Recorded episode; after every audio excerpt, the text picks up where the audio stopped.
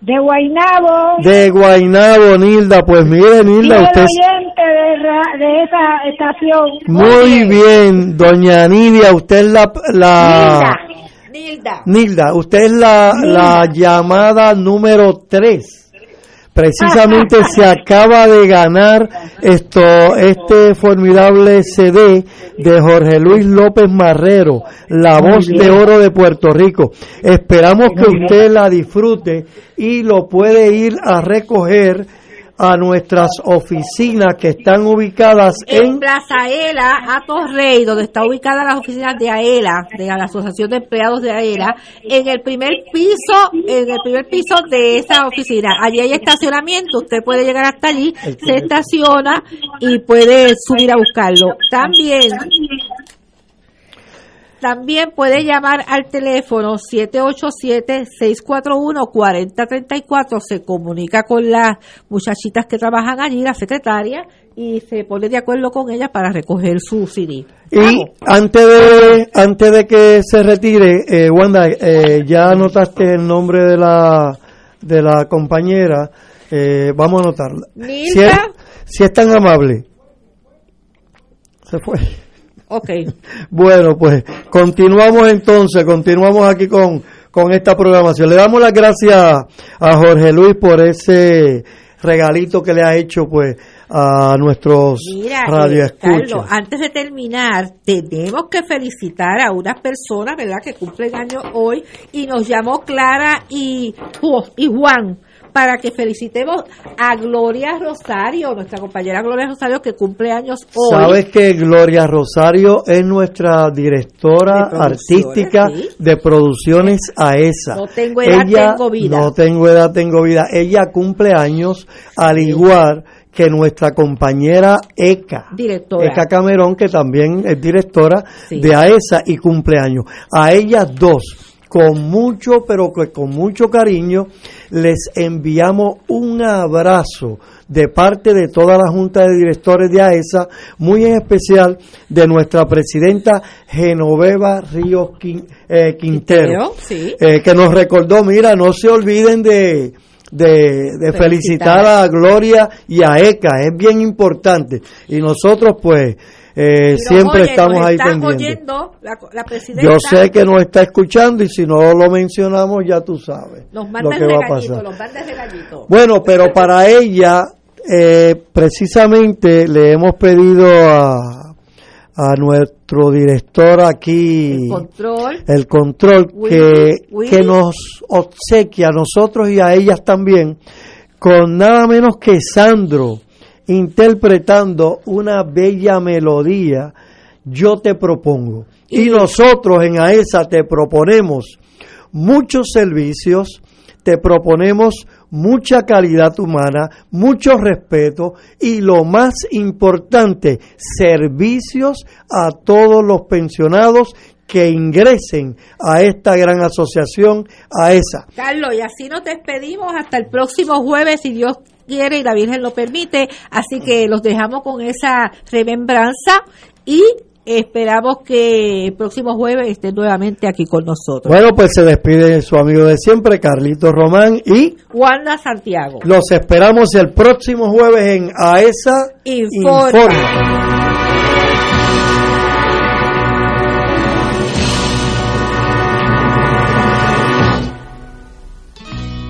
Te propongo disfrutar de una mañana caminando de mi mano, una flor en tu ventana o que algún violín gitano nos regale con su voz. Te propongo elegir la cartelera de algún cine continuado o tal vez mirar vidrieras te propongo cosas simples, son las cosas de este amor. Yo no te propongo ni el sol ni las estrellas, tampoco yo te ofrezco un castillo de ilusión. Yo tengo para darte tan solo cosas buenas, triviales y sencillas, las cosas de este amor. Ay, mira aquí te propongo un amanecer cualquiera, aferrada de mi brazo, compartiendo una quimera. Te propongo simplemente que me quieras. Yo no te propongo ni el sol ni las estrellas, tampoco yo te ofrezco un castillo de ilusión. Yo tengo para darte tan solo cosas buenas, triviales y sencillas, las cosas de este amor ahí. Te propongo un amanecer cualquiera, aferrada de mi brazo, compartiendo una quimera. Te propongo simplemente. Te propongo que me quieras.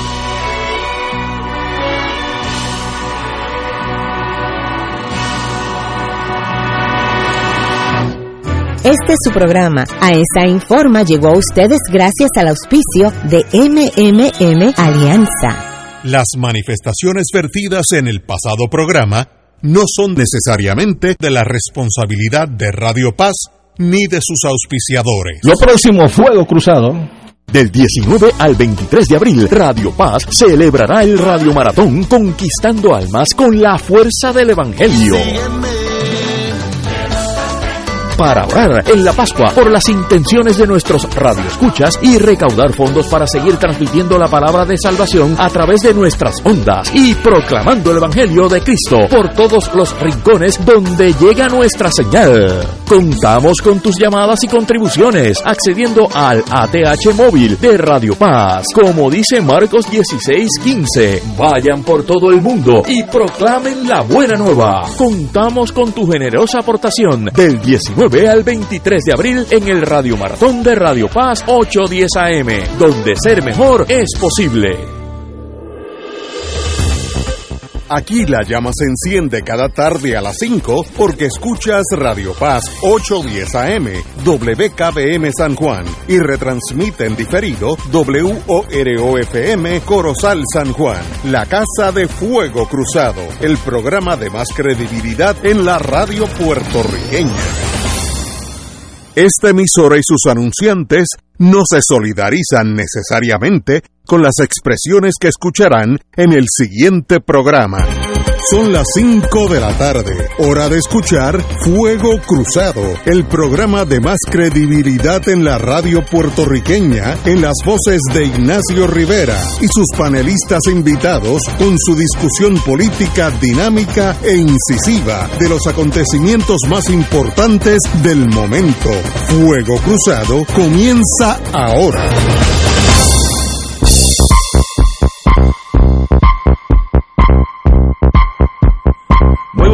Amigos y amigas de Fuego Cruzado. Hoy es jueves. Oye, yo pensaba que era viernes, pero es jueves. antes que todo, queremos indicarle a todos los amigos que mañana, amigos y amigas, que mañana no habrá programa porque es la eh, reinauguración, reapertura tal vez, de la iglesia de San José en el viejo San Juan, eh, donde después de como 11 años eh, cerrada, se remodeló yo estuve por allí, es preciosa, una cosa, el arquitecto Rigao eh, hizo una cosa majestuosa y eso pues nos llena de orgullo a todos por dos cosas. Primero, que los creyentes pues tienen una iglesia más muy bonita en un sitio precioso que es el río San Juan. Y segundo, el turismo, eso es una parada ahora de rigor, igual que los no hay un visitante que vaya a París sin ver Notre Dame, aunque sean unos católicos, ¿no? Así que eso ayuda por, dos puntos. Ahora pueden ir en los scooters hasta la iglesia. No, no sé. Esperamos que se comporten. No, conociendo, entran con scooter para adentro. Yo conozco a mis muchachos. aunque ya eh, dijeron que iban a poner unas normas más, más estrictas. que yo Digo, milagro que no se ha matado a una persona milagro. Eso es para mí un milagro, porque yo, yo que estoy en el Viejo San Juan, como ese turismo, primero que joven, y segundo no conoce de las reglas de, tránsito, pues uno va por el viejo San Juan y, cruzan sin saberlo, no, no es de mala fe, no es no es desafiando las leyes de tránsito, es que no las conocen.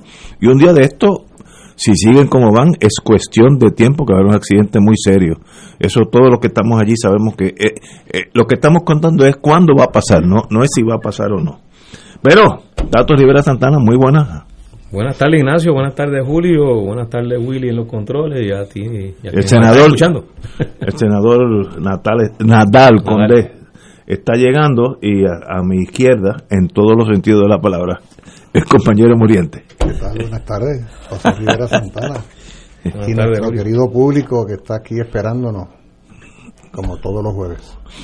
Para mí es un placer estar con ustedes. Bueno, lo que pasó en el día de hoy, está caliente el pan todavía. El Senado aprobó el nombramiento de Larry Selhammer eh, para secretario de Estado y esa posición, y creo que la Contralora también son de las pocas posiciones que tienen que ser endosadas por ambas cámaras. Ahora brinca, ya tiene el visto bueno del Senado, eh, fue montón a poquito a, su favor y sencillamente pues ahora va a la Cámara de Representantes, donde hay ciertas actitudes que a mí no me complacen mucho, que dijeron que tienen que comprometerse, que el, secretario de Estado tendría que comprometerse con unas nuevas enmiendas a la ley electoral, que todos coincidimos que hay que hacerlas, pero a cambio de eso ellos los endosarían. Eso es lo que Estados Unidos llamaría little politics, la política chiquitita. Y si ese señor está bien cualificados deben aceptarlo como secretario de Estado. Y lo de la ley electoral es otra cosa que es muy meritoria. Esa ley electoral, mira dónde nos tiene. Meses después todavía contando votos. Así que no hay duda que se debe enmendar, pero ligar una cosa con la otra es little politics. Así que al ingeniero Sailhammer, que ha estado aquí una o dos veces, un caballero extraordinario candidato, un atleta toda su vida, ingeniero de profesión, eh, an officer and a gentleman. Estoy seguro que será nuestro próximo secretario de Estado. Tato. Bueno, lo que tú mencionas, Ignacio, de el proceso de, de toma y dame entre los legisladores que eh, ofrecen el endoso o el apoyo, en este caso a, a Larry Silhammer como secretario de Estado, a cambio de, eh, es un proceso que ha ocurrido por muchos años. Desde Adán y Eva para acá. E, para mí está mal, pero es de Adán y Eva para acá. E, ese ha sido el, el modus operandi de, de la legislatura por prácticamente eh, su existencia. Este, y no debe sorprendernos. Eh, no, debe sorprendernos además porque incluso en la forma en que se distribuyen los cargos en la legislatura, en las distintas comisiones también eh, se da esa ley del quid pro quo, o sea, te nombro a este puesto eh, a cambio de. Eh, y lo mismo está pasando entonces con los funcionarios que está eh, designando o está proponiendo el Ejecutivo y la legislatura en aquellos que tiene que endosarlos y, y validarlos, pues se da ese mismo proceso. Y peor aún, se da también cuando se van a nombrar los jueces. Este, aquí ha habido información de cómo en, esa comisión de nombramiento de los jurídicos, creo que es el nombre de esa comisión. Jurídico, sí. Este, ha salido información de cómo el nombramiento de jueces y juezas en Puerto Rico eh, ha estado también bajo ese proceso de tome y dame. Eh, te confirmo a cambio de. Eh, y yo creo que, que, es importante que sepamos que esto ha sido lo que ha estado eh, dominando en, la forma en que se manejan estos nombramientos, eh, porque también esto explica el comportamiento de muchos secretarios y secretarias eh, y de quienes finalmente son los responsables de las distintas agencias del gobierno de Puerto Rico y cuando se trata de agencias importantes que tienen efecto sus decisiones en, asuntos sensibles para el país, pues esto tiene unas consecuencias que, después las vemos con, con de forma dramática. así que yo nada, mi, mi, comentario es que tenemos que en algún momento superar esto. Hay, que, hay que trabajar para que este proceso no esté eh, amañado, porque realmente está amañado eh, cuando así ocurre. Eh, y lo que tú planteabas, Ignacio, de que la evaluación de los candidatos y candidatas sea por sus virtudes, por su capacidad, sea realmente lo que, lo que esté, lo que esté presente, pero no es así. Desgraciadamente, eh, estoy de acuerdo contigo, debiera ser, pero no es así. Pero tenemos que aspirar a que sea así. Si no la gente, ahora estoy hablando desde el punto de vista de partidos mayoritarios, si no la gente se va desencantando y encuentran otros senderos, uno llamado Victoria Ciudadana, y mañana puede haber otro. Si tú no haces tu trabajo a un nivel de aceptación eh, óptima, la gente va a buscar otras opciones. Eso está pasando en Puerto Rico ahora mismo. El proyecto de Dignidad y Victoria Ciudadana es resultado de gente ya agotada. En, en metalurgia le, llamaríamos metal fatigue, eh, fatiga de metales, que, que, el metal se raja por, de lo mucho que ha vibrado. Pues, señores, hagan las cosas bien y, y, garantizan su puesto, le conviene a ellos, pero oye, brincar de la little politics a big politics parece que es un salto bien alto. Además de, de que la gente expresa su rechazo y su repudio a estos procedimientos y a esta política pequeña, eh, también la otra vertiente es que la gente se decepciona del proceso electoral y no participa. Ah, y se apean de la guagua. Claro, y, lo que ha ocurrido en Puerto Rico en, las últimas elecciones es que la tasa de participación ha ido reduciéndose, cada vez son menos eh, los electores y las electores que van a... A mí me duele, me duele admitir eso, que yo tengo, yo almuerzo regularmente con un grupo de amigos gente de primera clase en todos los sentidos profesionales y algunos se han apeado de la guagua y no no quieren ni que se hable de la política en la mesa. O sea, es, una un divorcio total que hace 10 años no era así. Eso ha venido ahora. Y esa persona o se apea de la guagua o busca otra alternativa, que es lo que estoy diciendo. Los partidos grandes, rojos y azules, tienen que enamorar a sus clientelas haciendo un buen trabajo para seguir con la tienda abierta, si no, si no van a ir a la quiebra directa. Y en efecto ya no son mayoría. Ya, exacto. ni el Partido Popular ni el PNP son mayoría en términos electorales. Yo me acuerdo cuando yo era chiquito que lo que lo único se discutía era por cuánto iba a ganar el Partido Popular. O sea, no, no era quién iba a ganar, no, es por cuánto va a ganar. Eh, y ya eso no es así. Compañero Moriente, usted que sabe algo de eso también. Estaba aquí, buenas, buenas tardes, ¿no? O ya dijimos buenas tardes, ¿verdad? Ya lo dijimos, sí. Pero nunca están de más, eso siempre suena bonito. Buenas, buenas. Es que estaba viendo aquí la constitución del Estado Libre Asociado. Eh, a ver dónde aparece el cargo de secretario de Estado. Y donde único se menciona al secretario de Estado es en el artículo cuarto que trata sobre el Poder Ejecutivo y en la sección 5 que dice que el gobernador nombrará unos secretarios y que entre esos secretarios estará el secretario de Estado, quien a diferencia de los otros secretarios tendrá que ser confirmado por la Cámara y, el, Senado. y entonces en la sección 7 de ese mismo artículo dice que eh, en determinadas situaciones el secretario de Estado sustituirá provisionalmente al gobernador. Pero nada más. O sea, no, uno puede preguntarse cuál es la función del secretario de Estado más allá de lo que yo acabo de decir. Y en la constitución del Estado Libre Asociado no dice una letra sobre el particular. Eh, esto para mí no es nuevo porque yo recuerdo que eh, en, cuando el ex candidato a la gobernación del PPD y ex secretario de Estado, eh, ¿cómo se llama? Eh, David Bernier. David de, de, las elecciones del 2016. De repente se me va de la mente el amigo David Bernier. Yo recuerdo que una de las gestiones que él estaba tratando de echar a andar en su gestión como secretario de, la, de Estado era tratar de que se se legislara funciones para el secretario de Estado, porque no hay funciones.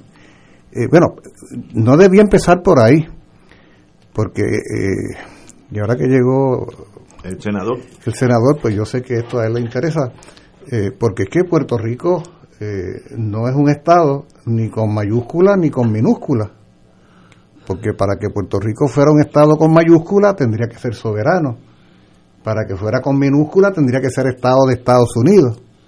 Entonces, si no somos Estado con mayúscula y no somos Estado con minúscula, ¿cómo es eso de que tenemos un secretario de Estado? O sea, ¿a qué Estado es ese al que nos referimos?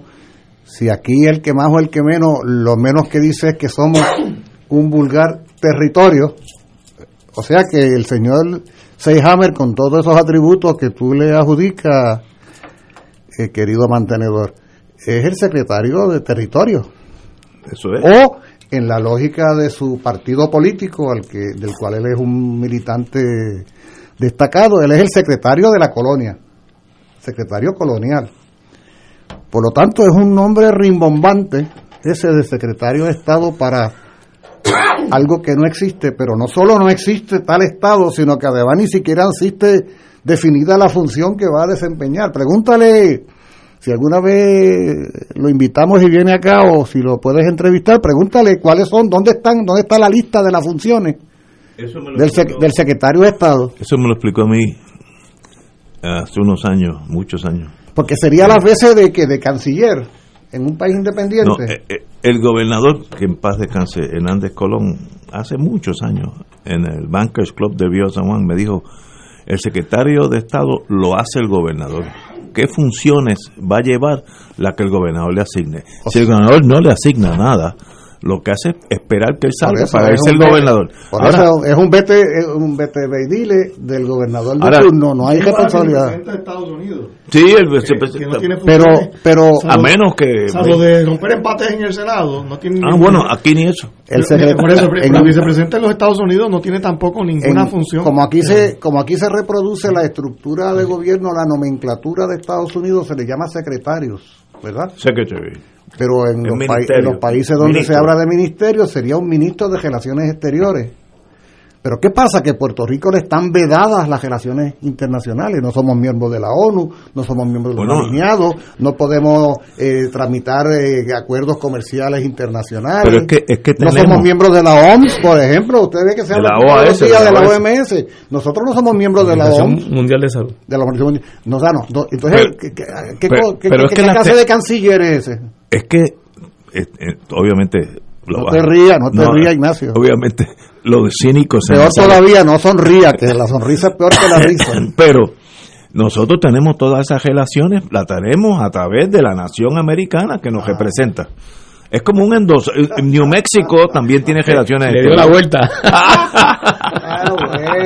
Con eso en mente. Quiere decir que podemos ahorrarnos el dinero que invertimos en el Departamento de Estado. esta mañana yo le dije a un compañero que está en la radio, este, cuidado con ser cínico porque esa esquina es mía. Y ahora, ahora me salió. Nosotros estamos representados y tenemos un secretario de Estado pero en mi allá allá en, América División tenemos que ir a una pausa y con nosotros ya se unió el compañero senador Nadal Condé. Esto es Fuego Cruzado por Radio Paz 810 AM Elena es el reflejo del cuidado de un experto. Para ella la incontinencia no es un impedimento. Nuevos pañales Tena Slip Ultra y toallas húmedas con tecnología ProSkin, exclusiva de Tena, con componentes que cuidan y protegen la piel de los adultos para mejorar así su calidad de vida. El cuidado de un experto se nota y se siente en la piel. Solicita muestra gratis en tena.com.pr o llamando al 787 509 7307. Fuego Cruzado está contigo en todo Puerto Rico. La tecnología avanzada al cuidado de su salud tiene un nombre. Advanced Imaging Interventional Center. Siempre con innovadores servicios en radiología diagnóstica y un personal certificado brindándole confiabilidad con resultados más certeros en todas sus pruebas. Ofrecemos MRI, tomografía computadorizada, angiografía digital, neuroradiología, sonografía y ahora con nuestro nuevo servicio avanzado de PET-CT para pruebas de alta eficiencia. Advanced Imaging, edificio Arturo Cadilla, Centro Médico San Pablo Bayamón, 269-2442. Del 19 al 23 de abril, Radio Paz celebrará el Radio Maratón Conquistando Almas con la fuerza del Evangelio. Para orar en la Pascua por las intenciones de nuestros radioescuchas y recaudar fondos para seguir transmitiendo la palabra de salvación a través de nuestras ondas y proclamando el Evangelio de Cristo por todos los rincones donde llega nuestra señal. Contamos con tus llamadas y contribuciones accediendo al ATH móvil de Radio Paz. Como dice Marcos 16:15, vayan por todo el mundo y proclamen la buena nueva. Contamos con tu generosa aportación del 19 al 23 de abril en el Radio Maratón de Radio Paz 810 AM, donde ser mejor es posible. Y ahora continúa Fuego Cruzado.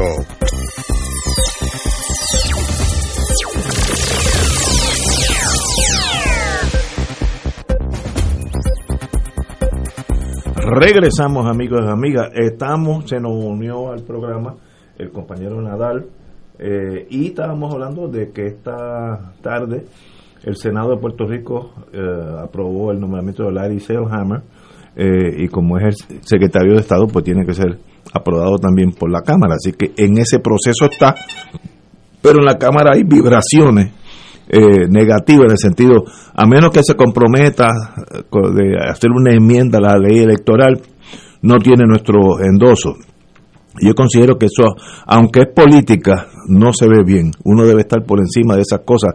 Si está cualificado, está cualificado. Y si no está cualificado, aunque quisiera hacer una ley nueva electoral, no debe ser secretario de Estado. La vida a veces es tan sencilla que la gente se equivoca. ¿no? Un, último comentario muy breve de la intervención. Muriente. ¿Y qué tiene que ver el secretario de Estado con la ley electoral? No, nada. Yo no entiendo. nada.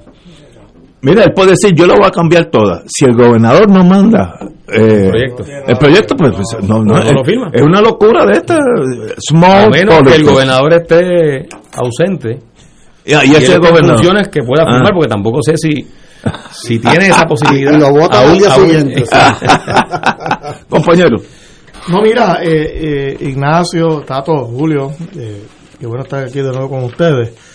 Eh, si yo fuese todavía senador, que lo dejé de ser en enero, el 2 de enero, eh, yo votaría inmediatamente y, exhortaría a mis compañeros a votar a favor de Larry Seilhammer, eh, porque después de todo siempre va a ser un nombramiento del gobernador y es el número dos en mando, eh, su sustituto según la constitución, y yo creo que salvo que haya alguna objeción enorme algún problema de, carácter. Que no cualifique. Eh, hay que permitir que el gobernador tenga su secretario de Estado, hombre, para que pueda gobernar. Él es, él es el que lidera la rama ejecutiva y aunque sí, pues tiene que ser sometido al escrutinio de la Asamblea Legislativa, eh, creo que eh, esa deferencia siempre hay que dársela al gobernador. de hecho, cuando único nunca se le ha dado fue cuando José Aponte Recordemos que el secretario de Estado es el único, igual que el Contralor, que necesita el, el, voto de la Cámara y del Senado. Usualmente es solamente el Senado. Y me acuerdo que cuando Aníbal era gobernador, José Ponte le detuvo y, colgó el nombramiento de Marisara Ponte. me acuerdo, Eso fue, eso no se hace, hombre. Este, eh, al menos que la persona detenga un récord criminal, yo no sé. o no cualifique. Pero dice Hammer es una persona decente contra eh, un profesional. Uno podrá discrepar de él, pues es estadista. Yo no lo soy, pero está bien. Pero que yo espero que Pierluisi nombre es un independentista, pues no va a pasar. Eh, así que yo yo espero y quisiera, ¿no? Eh, que eh, creo que lo que lo adecuado es nombrar ya aprobar el nombramiento de Larry Seilhammer. con los demás nombramientos, amor, hay más controversia. Sé que con el nominado Contralor hay una controversia. Educación, educación también. Bueno, y, y, ha sido un funcionario efectivo. Lo que pasa es que él no es CPA. ¿No? Eh, pero fue un buen contralor electoral. Eh, creo que todo, hay consenso con eso, que es una entidad que hace auditoría, pero de campañas políticas, no de cuentas de gobierno. Eh, así que bueno, pues hay que hay que evaluar a los candidatos a base de los méritos y dejar a un lado pues la cosa política y, y, nada, pues ese es mi comentario sobre este tema. Yo yo creo que Lari eh, probó como senador ser una persona eh, ecuánime, eh, que, que, trabaja con, gente de otros partidos, trabajó conmigo. De hecho, yo tengo un proyecto, una ley, una ley que se aprobó que de la, autoría mía y de Larry Selhammer. Eh, y él estuvo dispuesto a, ser coautor conmigo, que soy de otro partido, y se aprobó la ley. Eh, y, gente así, pues, me parece que es la que hace falta eh, Estoy totalmente... en el gobierno, aunque uno discrepe, aunque uno discrepe con bueno, si fuéramos todos pensando igual, sería una dictadura, porque entonces no, no habría minoría, seríamos todos iguales. Así que eh, disentir no es un problema, el problema es jugar el juego alto y no el chiquito y eso a veces a los políticos les da trabajo ser, ser políticos que le conviene a ellos, hasta personalmente en el futuro, pero no pueden jugar las grandes ligas, se quedan en doble A. Echa la precisión que hace el compañero Nadal Powell, o la que hemos hecho nosotros sobre, quiero decir, echa la precisión de lo que yo he planteado sobre el limitado alcance del cargo. Entonces lo que tú planteas, José, es importante. Bueno, eh, lo menos que puede esperar uno de una persona designada a un cargo, eh, y respectivamente, como tú bien señalas, de, las consideraciones partidistas, porque se supone que él sea secretario de Estado, del país, mm, tuyo y mío, y de todos y todas. eso es lo que se presume, lo que se supone que sea. Pues uno lo menos que tiene que reclamar es honestidad, seriedad, respeto, eh, y competencia. Y siempre va a ser así el gobernador, porque es quien lo va a designar oye, porque va a trabajar con él. Lo que, lo que sí es espantoso, que es lo espantoso del partidismo, es cuando se coloca en sitios de influencia, no de poder, por lo menos de influencia, es incompetentes y mediocres. Ah, no, no, no. Ese sí que es un gran problema. Las, lanchas, lancha es mi tema favorito. Por ejemplo, por competencia plus. Por ejemplo. Entonces, yo, yo lo que puedo reclamar de ese funcionario, como del secretario de Justicia, como del secretario de Salud, eh, que son cargos como del secretario o secretaria de Educación, es que haya competencia, que haya compromiso, ¿verdad? Que haya capacidad, porque yo no voy a estar todos los días discutiendo con ese funcionario eh, la condición de estatus político de Puerto Rico mientras hay un cuadro de situación en el país que resolver, ¿verdad? De forma que, que uno aspira a que, en este caso, el secretario de Estado pues cumpla responsablemente la tarea que se le ha encomendado. Y, un tema que va de la mano, que tú, o sea, Julio lo trajo, ¿no? Eh, aunque no creo que es parte de la, de la evaluación del ARIS, el AMER, el tema de las relaciones exteriores. Tú bien dijiste, pues, pues Puerto Rico tiene una capacidad limitada en ese ámbito. Lo poco que podemos hacer es lo que hacen los estados de los Estados Unidos, que hacen muchas regiones en Europa que no tienen soberanía, tener oficinas comerciales o, oficinas culturales. En otros países, Puerto Rico tenía seis, siete oficinas comerciales. Ricky Rosselló las cerró todas. De las pocas cosas que podíamos hacer, que por lo menos es buscar negocios, ¿verdad? Como, como el Estado de Texas tiene oficinas en China. No, y tiene en eh, México. Y, en México. y en México. Porque están tan cerca. Puerto Rico tiene oficinas en España, histórica esa oficina, en México, había oficina en Colombia, la única que queda es la, de la República Dominicana, había una en Panamá, entonces cuando en llegó México en México y, en Costa Rica, en, Costa Rica. Entonces cuando y, en Chile había una también en un momento dado. En Chile, sí. Cuando llega Ricardo Rosselló al poder, lo que hizo fue cerrarlas todas. Eh, ah, porque supuestamente eso era incompatible con la estabilidad. Pero si te estoy diciendo que, que, la ciudad y el estado de Nueva York, Campa, eh, Pensilvania, Florida, tiene oficinas en China comerciales, porque eso es importante para crear negocios en tu estado y traer inversiones. Pero ¿cómo que Puerto Rico no, puede hacer eso? Y eso es una inversión, eso no es un gasto. De hecho, el, la cerró, el comentario era que era jugar a la República. Imagínate. A, ese nivel de, de neblina, o sea, de niebla. Eh, llega el pensamiento de personas como Ricky Rosselló y de mucho del liderato estadista eh, que, que mira este tipo de, de actuación desde un crisol absolutamente colonialista. Por eso es que el planteamiento... Que ni los estados le hacen caso a esa visión. El planteamiento del PNP y de los líderes estadistas, cuando se refieren a Puerto Rico como una colonia, realmente esconde eh, la ignorancia en cuanto a lo que ha sido el resultado de su actuación, que en el fondo es una actuación profundamente colonial, profundamente colonialista. ¿Y por qué se quedó la oficina de la República Dominicana? Y, no la cerraron. Por el negocio. Ah, no, porque es que allá está Melesio. Ah, porque había que dejar la Melesio. No, no, y, Puerto Rico tiene, a mí me consta por haber trabajado con pueblos, Puerto Rico tiene millones de dólares al mes entre productos eh, de, de, un lado y del otro, ¿no? Por, por, la, por los cercanos que estamos. Eso no se de, esa oficina es, para mí es de la más importante, porque esa sí que brega con problemas de embarque, que si se dañó el barco y hay que buscar otro porque ahí vienen productos perecederos, todo eso, una oficina sí ayuda mucho. Un par de cosas adicionales. Usted tiene la palabra. José eh, Nadal Powell. Es que hiciste una expresión que me parece que requeriría una mínima precisión, que es que tú dijiste que el secretario de Estado es el segundo al mando y luego dijiste que es el sustituto del gobernador. Bueno, eh, eh, constitucionalmente él es el sustituto del gobernador cuando esté ausente, pero él no es el segundo al mando. Ah, sí.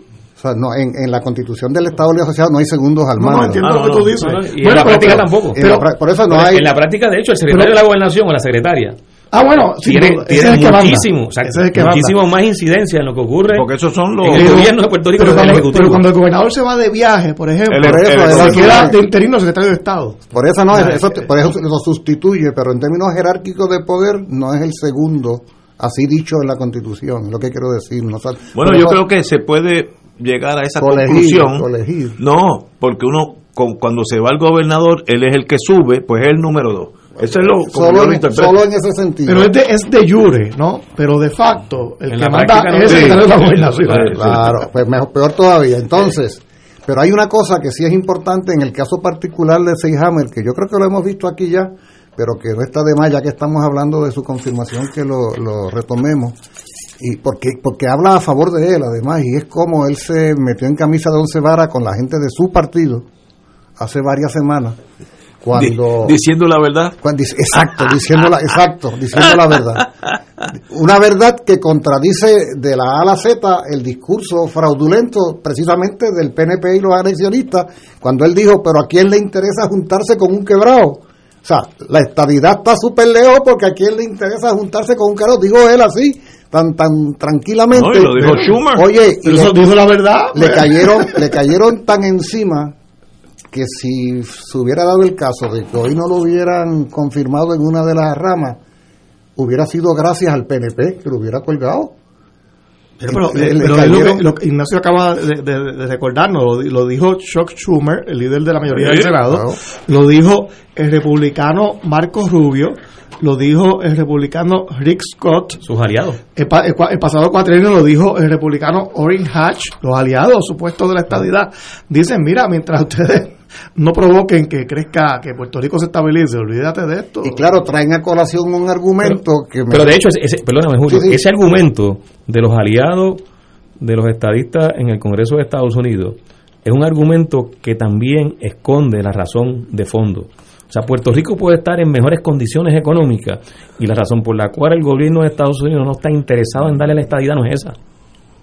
Es otra- Eh, pero, pero es que una- no quiere, es que no está en la agenda. Pero el es gobierno que de Estados Unidos pero es una no excusa tiene per- en la agenda Esta es una excusa convertir a Puerto Rico en un. Estado. Esa es una excusa perfecta. Claro, por eso te digo, es una excusa. Pero ah, que, luego que esconde realmente la razón de fondo. Y la razón de fondo es que el gobierno de Estados Unidos no le interesó cuando nos invadió en el 1898. Oye, que ese era el momento. y, y no les ha interesado nunca. Y de hecho, eh, la expresión que hicieron cuando imponen la ciudadanía americana es precisamente aclarando de que esto no era No es un una decisión para convertir a Puerto Rico o colocar a Puerto Rico en dirección a la estabilidad. Tenemos que ir a una pausa, amigos. Son las cinco y media. Fuego Cruzado está contigo en todo Puerto Rico. Compañeros de la Alianza de Energía Eléctrica, los convocamos a manifestarnos el próximo domingo 21 de marzo a las 10 de la mañana frente al Capitolio. Ese día depondrá el presidente de Luma en la Cámara de Representantes que investiga el contrato leonino entre la autoridad y Luma. Vamos a defender lo nuestro, combatiendo la intentona de Luma y Pierluisi. Luchemos por salvar nuestra agencia, nuestras pensiones y el empleo de los activos y a nuestro pueblo de tarifas abusivas. Tú tienes que estar allí. En Autos Vega Ford de la Avenida Kennedy tenemos lo que buscas, como la nueva F-150. En Autos Vega Ford la tenemos. La espaciosa Explorer. En Autos Vega Ford la tenemos. El poderoso Mustang. En Autos Vega Ford lo tenemos. Modelos familiares como Edge, Escape y EcoSport. Unidades todoterreno como la nueva Bronco, Bronco Sport y Ranger. En Autos Vega Ford las tenemos. El Ford que buscas en Autos Vega Ford lo tenemos. Autos Vega 782-4030. Tu dealer Ford en San Juan. Fuego Cruzado, el programa de más credibilidad en la radio puertorriqueña, es ahora la tribuna abierta de análisis noticioso, con diversas perspectivas que exploran el trasfondo de lo que acontece a diario y cómo nos afecta. Escucha Ignacio Rivera y sus panelistas invitados de lunes a viernes en Fuego Cruzado en transmisión diferida a las 10 de la noche por Oro 92.5 FM. Fanático del deporte, la mejor información y el mejor análisis lo escuchas los sábados a las 2 de la tarde por Impacto Deportivo con Javier Sabat y el más completo elenco en deportes por Radio Paz 810 AM y en las redes sociales Facebook Impacto Deportivo Radio PR Twitter e Instagram Impacto underscore Deport juntos impactando el deporte nacional. Y ahora continúa Fuego Cruzado.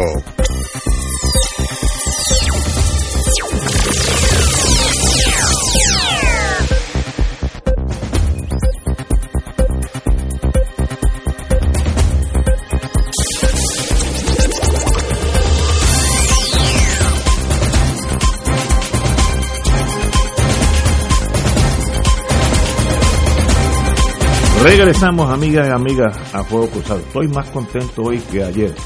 Con 75 coautores, Nidia Velázquez y Alexandria Ocasio Cortés presentan su proyecto de estatus para Puerto Rico en la Cámara Baja. Me sorprende que son 75, yo pensé que eran a todos del 7. De 7 a 75 es un montón. Eh, ¿Cuántos, ¿Cuántos representa ahí? 400... 435. 35 pues ya tenemos 75 al lado de acá. Es cuestión de ir allá y tal vez dar unos, unos contratitos a ver si subimos. bueno, y con siete coautores en el Senado, eh, también el Senado se mueve con otro proyecto y allí están los senadores, déjeme tenerlo, Ernie Sanders de Vermont, Elizabeth Warren de Massachusetts, Cory Booker, New Jersey, Christian Gillibrand, Nueva York, Ed Markey, Massachusetts y Sherrod Brown de Ohio. Así que para mi sorpresa, eh, esto no ha sido un desierto de, de endosantes, sino que para mí, si uno es estadista pensando, hay un movimiento lento, muy estable, pero que cada vez que presentan esta, estos proyectos tienen más endosantes. Y eso es un trend, ¿sabes? Eh, para llegar a, como decía Mao Zedong, a la, la caminata de aquellos, de aquellos siete años, eh, lo más importante es el primer paso. ah, que luego te tome siete años. Eso seguramente estaba pensando en Puerto Rico. Mao, no, no, en su memoria dijo, y de paso. pero, primer paso. pero esto me sorprende porque yo esperaba un número mucho más raquítico, dos o tres. Si es dos o tres, pues ¿para qué hablar? Ahora, en el Senado me sorprende que los que uno esperaba, ¿cómo se llama el de Miami, el de Florida?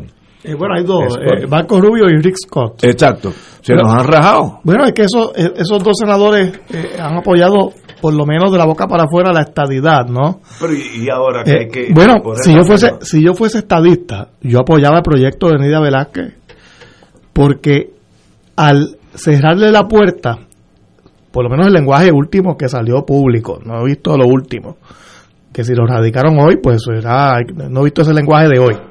Pero si se quedó igual el lenguaje, ese proyecto le cierra la puerta al Estado Libre Asociado. El de Velázquez. El de Velázquez. Nidia, que siempre ¿verdad? ha sido pues aliada del Partido Popular y de causas de Puerto Rico, más allá del PPD.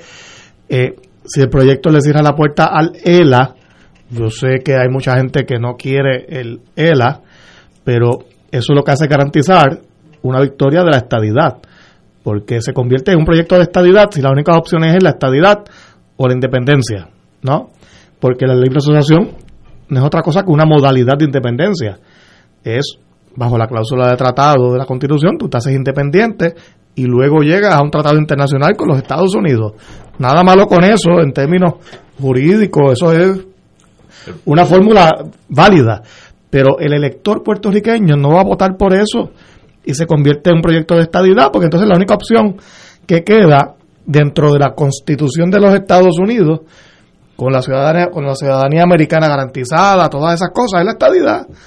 Eh, y lo que están haciendo es adelantando, acelerando el reclamo de, de estabilidad en Puerto Rico con ese proyecto, aunque se diga que es eh, otra cosa. Fíjate, yo pienso, José, que si fuera un proyecto a favor de la estadidad, eh, pues tuviera el respaldo no solo de los estadistas en Puerto Rico, también de la comisionada residente Jennifer González en Washington. Pero, pero lo, considero, y, perdón que, que interrumpa, pero es que lo considero un error táctico de ellos, porque es de Nidia, no lo respaldan, pero en realidad es bueno para ellos. Pues yo creo que no es un error táctico, es que efectivamente el proyecto no favorece la estadidad.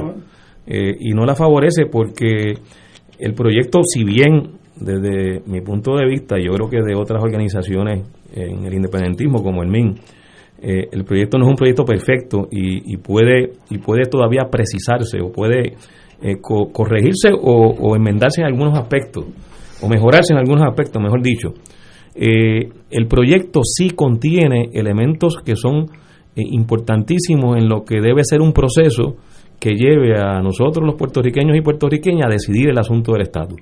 Y, el, y el proyecto incorpora los elementos de la Asamblea Constitucional de Estatus que ha sido propuesta en Puerto Rico por el Colegio de Abogados y que de hecho en el caso del gobierno de Puerto Rico fue apoyado, fue, fue aprobado en la legislatura un proyecto con esos elementos durante la gobernación de Aníbal Acevedo Vilá y no lo firmó Aníbal Acevedo Vilá. Eh, pero lo que quiero plantear en el caso del proyecto que radica Anidia Velázquez y Alexandria Ocasio Cortés con el apoyo de 74 congresistas adicionales. 75, 75. No, me quites uno, que todos, todos cuentan. Muy bien. Fue, lo, que quiero plantear es que ese proyecto incorpora los elementos de lo que es el planteamiento de la Asamblea Constitucional Estatus. Y entonces, ¿qué pasa con ese, con ese, con esos elementos? Que se da un proceso de discusión con una comisión que tiene que nombrar también el Congreso de Estados Unidos para examinar las condiciones que pueden ser viables, las distintas opciones de estatus que tienen, que tienen que estar fuera de la cláusula territorial. Es decir, no puede haber una opción de estatus que sea la continuidad del colonialismo, que sea la continuidad del territorio, que es lo que hemos tenido hasta ahora. Eh, así que ese es un elemento positivo. Descarta cualquier opción eh, de estatus que se dé dentro de la cláusula territorial y que sea la continuidad del estatus colonial. Lo otro importante del proyecto, y lo menciona, es que tiene que cumplir con el derecho internacional. Eh, por lo menos en alguno de sus párrafos eh, del preámbulo del proyecto reconoce la importancia de que Estados Unidos cumpla con el derecho internacional en el caso del proceso de descolonización de Puerto Rico. Y reconoce además que Puerto Rico es una colonia. Eh, en ese sentido, me parece que son elementos positivos del proyecto y que, de poderse aprobar, ayudaría a que se salga de inercia en la que ha estado la discusión del estatus político de Puerto Rico, particularmente dentro del Congreso de Estados Unidos. El proyecto además favorece que esa convención constitucional o convención constituyente, no recuerdo exactamente el término en que se recoge en inglés eh, en el proyecto lo que en toda en, en, términos prácticos sería una asamblea constitucional de estatus. El, el proyecto reconoce que los que formen parte de esa, esa Asamblea Constitucional de Estatus son electos por el pueblo de Puerto Rico. Y que lo que se discuta en ese en esa Asamblea Constitucional de Estatus se negocie con el Congreso de Estados Unidos porque va a formar parte del proceso de discusión de las distintas opciones de estatus político. Y que de todas formas después tiene que regresar al escrutinio electoral y al escrutinio de, de, los puertorriqueños y puertorriqueñas lo que se pueda acordar para que sea entonces mediante una elección que se endose no por el electorado puertorriqueño eh, lo que se discuta y se, y se apruebe en esa convención constituyente. De modo que a mí me parece que es un proyecto en la dirección correcta, que jamaquea el palo, que obliga a la discusión de una ruta distinta a la que está proponiendo el PNP en el Congreso, que es la admisión de Puerto Rico como estatus, eh, asumiendo erróneamente que hubo un mandato en Puerto Rico en las elecciones pasadas con el referéndum.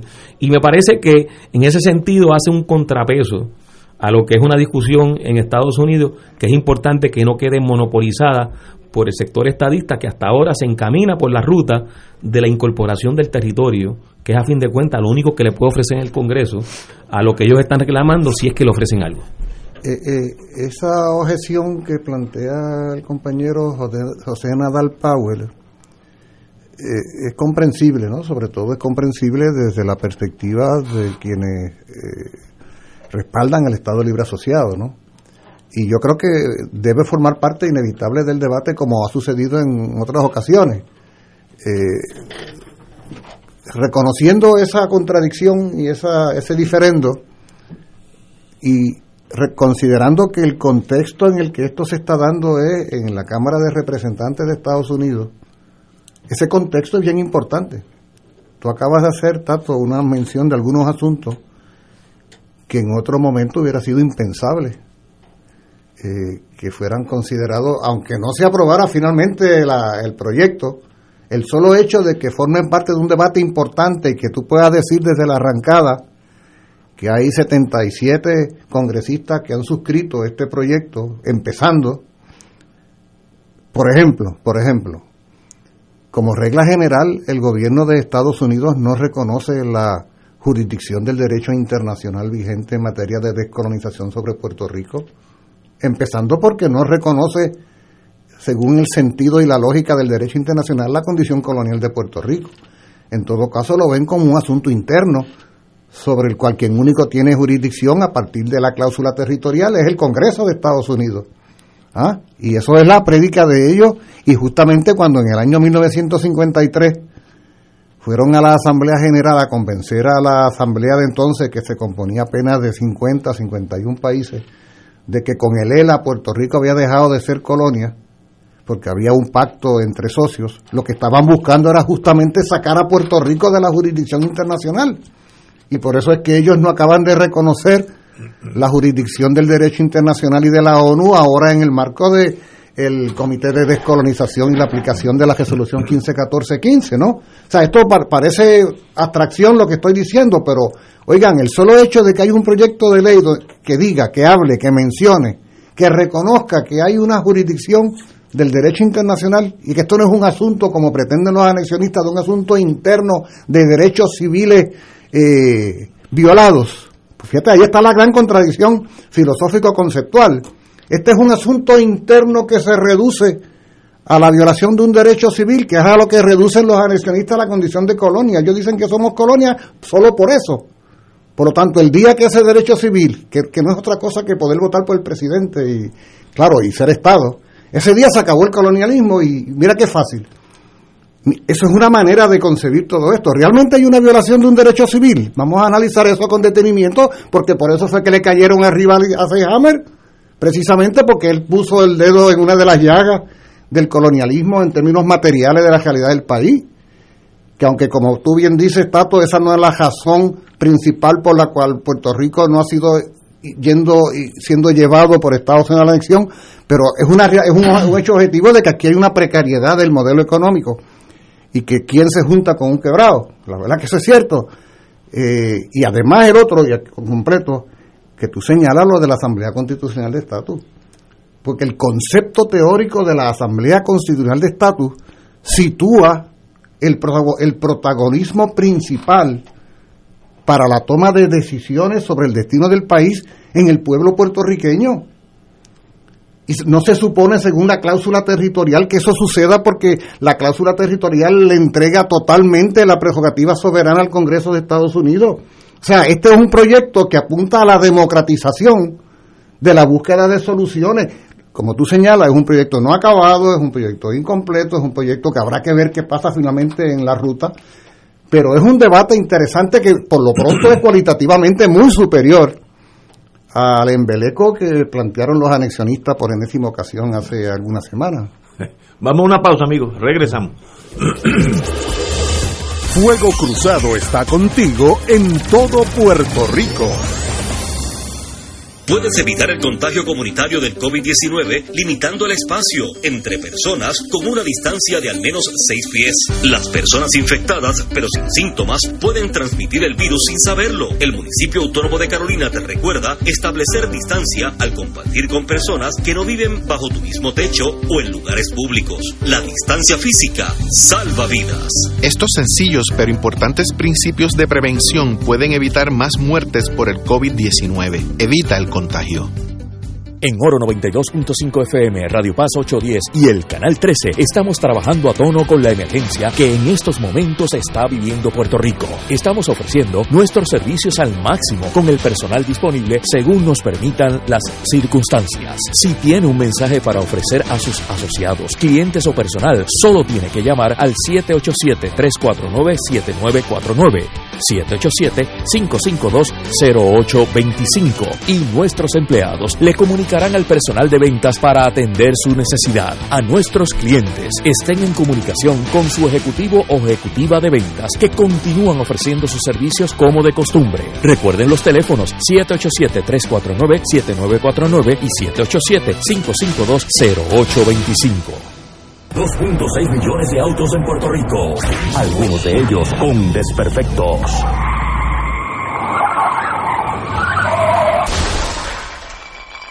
Autocontrol. Tu carro. Tu carro.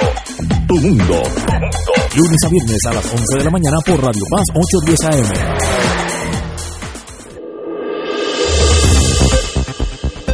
Y ahora continúa Fuego Cruzado.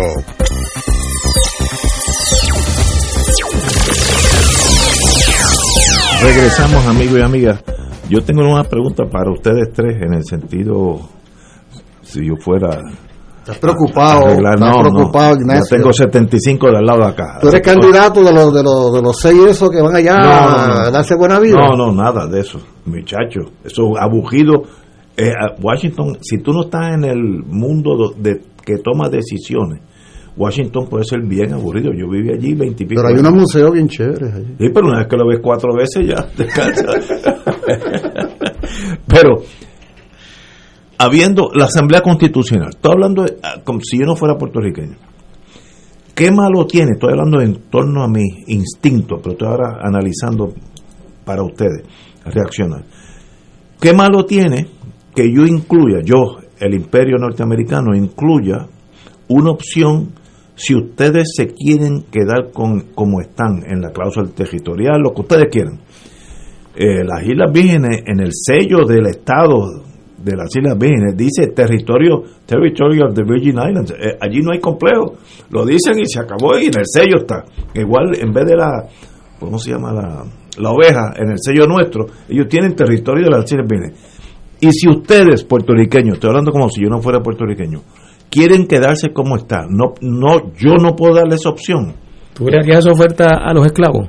Que se quieran no, quedar no, como no, esclavos. No, no, estoy, estoy diciendo, no si debe ser o no, yo espero que eso se elimine, pero yo Estados Unidos, senador de West Virginia, y si pero esa gente están contentos como están, porque vamos a añadirle o estadidad que el de West Virginia no la quiere, vamos a ver claro para entendernos, o independencia, que puede haber unos intereses que tampoco le interese. y si, y, y si eso eh, no sé si eso va a pasar. Y si ustedes quieren quedarse como están, pues quédense como están, un problema de ustedes. Estoy pensando como imperio, no no, no como puertorriqueños, somos di- diferentes versiones. Yo lo veo natural así. Eh, más feo, porque recuerde, la apariencia de, la democracia es apariencia. Miren, fi- le ha dado todas las opciones, mira lo bueno que yo soy, que se pueden quedar como están. Y yo sigo mandando, of course, pero eso, eso, es- esa- eso no va a estar en la, en la proclama. Se lo tiro así para que ustedes reaccionen. Compañero Tato, tú que empezaste. Bueno, yo, yo creo que, en primer lugar, la, la realidad es que ya hay expresiones concretas y objetivas de que nosotros en el país hemos, eh, hemos rechazado la situación actual. Así que no, no hay conformidad con la relación colonial. Con, puertorriqueños. con- entre nosotros, claro.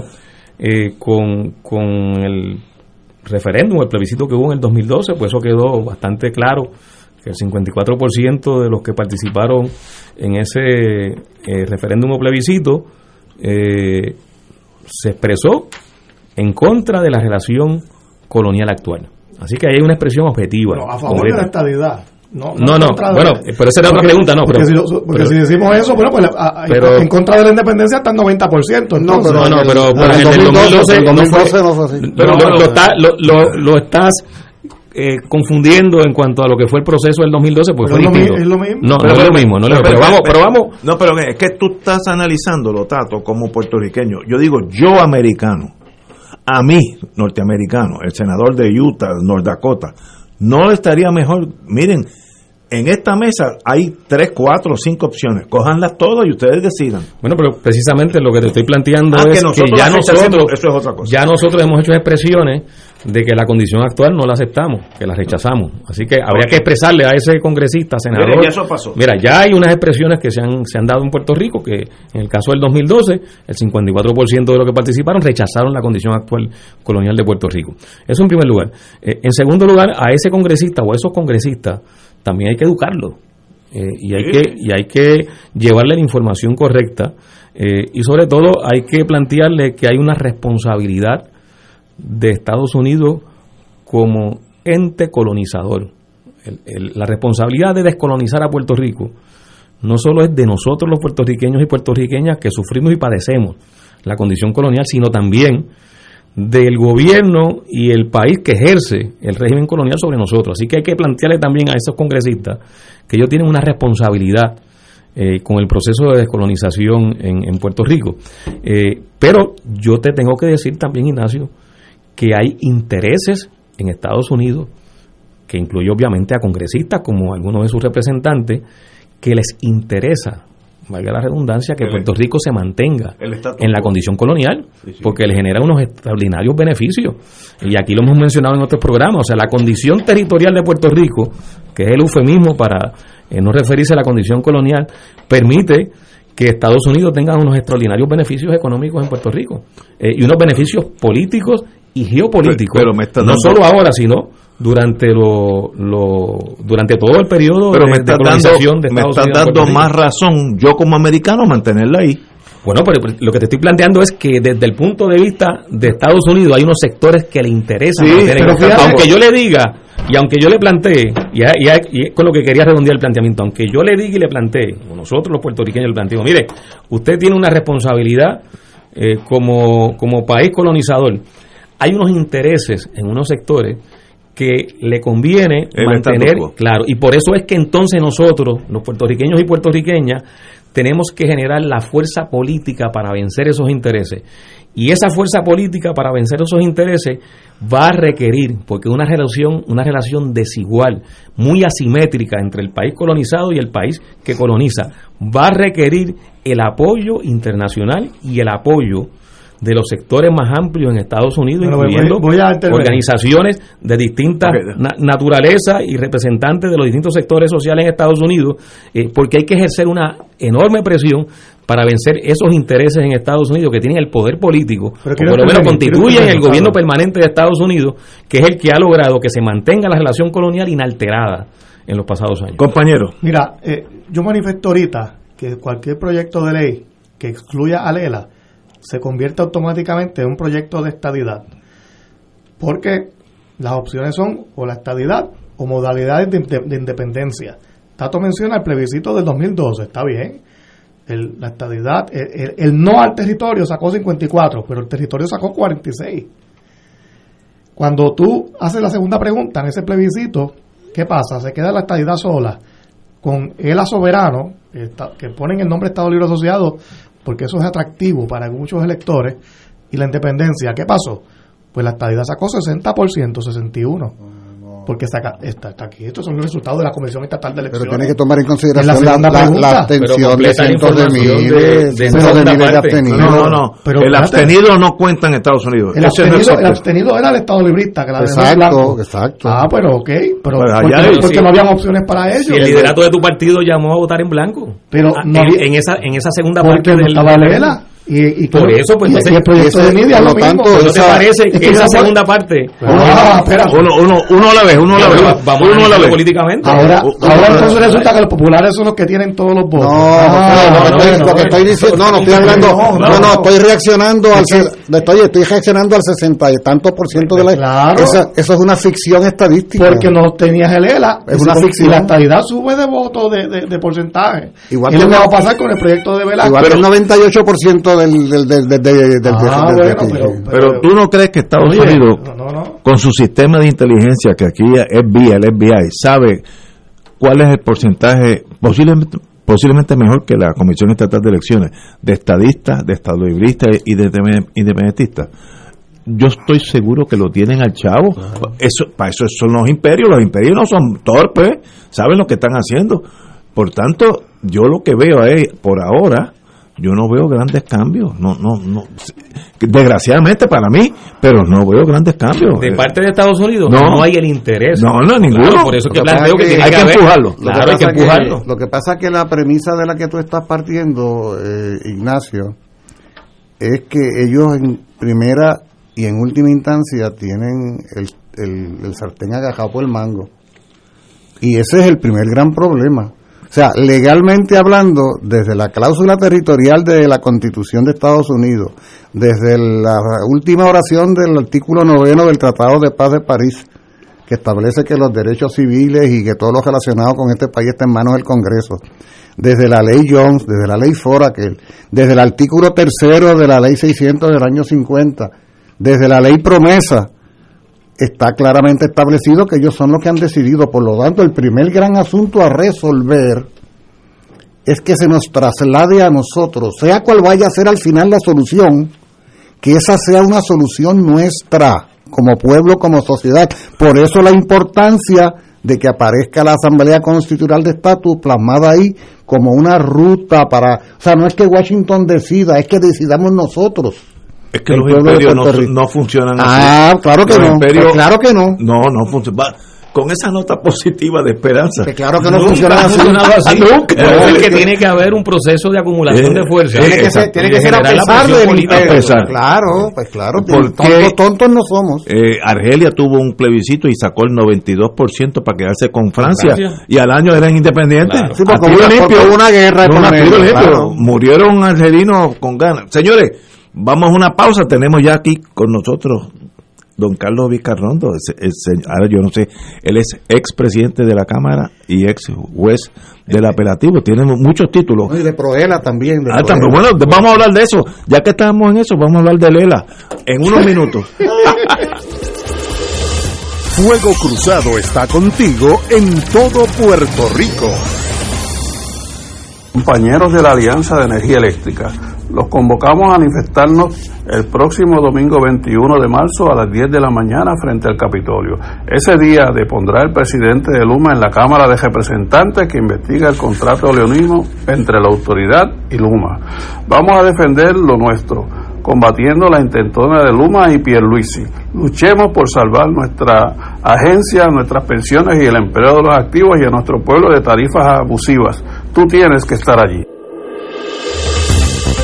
Aquí la llama se enciende cada tarde a las 5 porque escuchas Radio Paz 810 AM, WKBM San Juan y retransmite en diferido WOROFM Corozal San Juan, la Casa de Fuego Cruzado, el programa de más credibilidad en la radio puertorriqueña.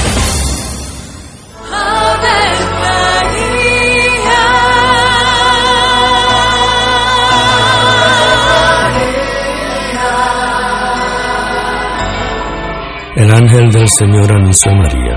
Y ella concibió por obra del Espíritu Santo. Dios te salve María, llena eres de gracia, el Señor es contigo. Bendita tú eres entre todas las mujeres, y bendito es el fruto de tu vientre Jesús. Santa María, Madre de Dios, ruega por nosotros pecadores, ahora y en la hora de nuestra muerte. Amén. He aquí la esclava del Señor. Hágase mí según tu palabra. Dios te salve María, llena eres de gracia, el Señor es contigo. Bendita tú eres entre todas las mujeres y bendito es el fruto de tu vientre Jesús. Santa María, Madre de Dios, ruega por nosotros pecadores, ahora y en la hora de nuestra muerte. Amén. Y el Verbo se hizo carne. Y habitó entre nosotros. Dios te salve María, llena eres de gracia, el Señor es contigo. Bendita tú eres entre todas las mujeres, y bendito es el fruto de tu vientre Jesús. Santa María, Madre de Dios, ruega por nosotros pecadores, ahora y en la hora de nuestra muerte. Amén. Ruega por nosotros, Santa Madre de Dios. Para que seamos dignos de alcanzar las promesas de nuestro Señor Jesucristo. Oremos. Derrama, Señor, tu gracia sobre nosotros, que por el anuncio del ángel hemos conocido la encarnación de tu Hijo, para que lleguemos por su pasión y su cruz a la gloria de la resurrección, por Jesucristo nuestro Señor. Amén. Gloria al Padre, al Hijo y al Espíritu Santo. Como era en un principio, ahora y siempre, por los siglos de los siglos. Amén.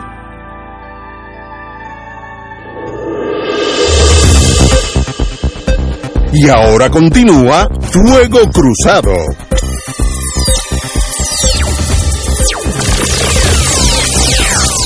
Amigos y amigas, tenemos el amigo don Carlos Vizcarrondo, que aquellos que no son eh, dados a, la memoria, te lo voy a recordar, fue presidente de la Cámara de Representantes por el Partido Popular. Eh, todas las vibraciones que he oído de ese, de ese tiempo fue una Cámara que vivió en paz y en armonía.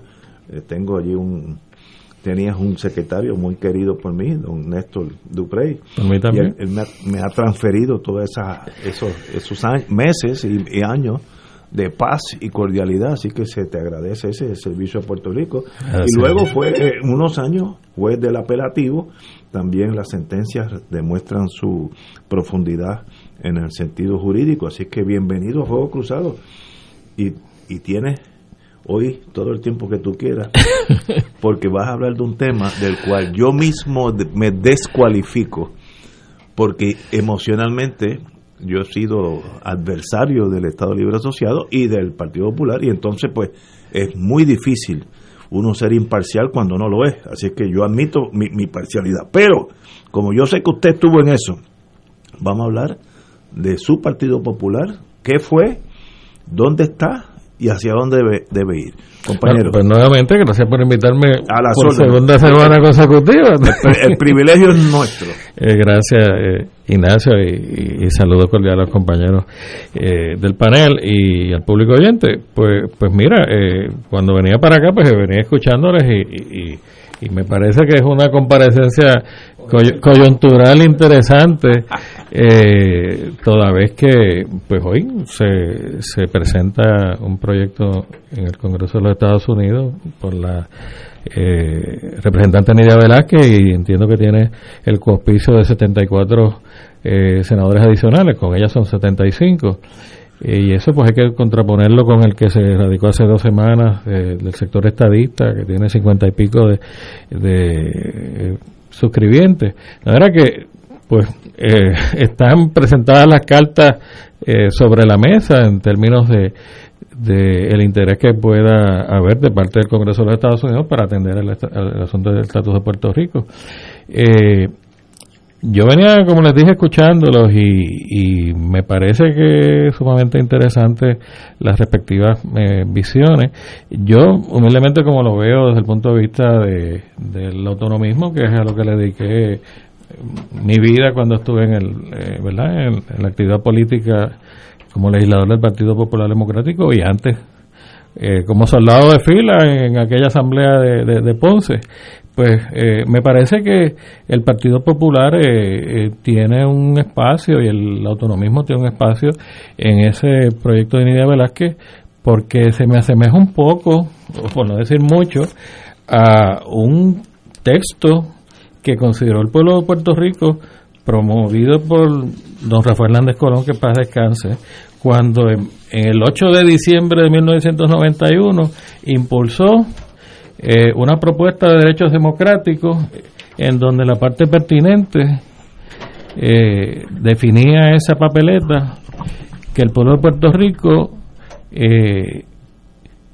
reclamaba escoger entre un estatus de plena dignidad política sin subordinación colonial ni territorial a los poderes plenarios del Congreso de los Estados Unidos y el derecho a votar entre tres alternativas, Estado Libre Social, Estado de Independencia, fundamentadas en la soberanía del pueblo de Puerto Rico. ¿Y eso fue para qué? Ah, para el esa referéndum. Fue, esa fue la papeleta del referéndum de, del diciembre del 91, eh, que un poco pues recoge humildemente pues la propuesta eh, de lo que se dio en llamar en la enmienda Vizcarrondo, que fue...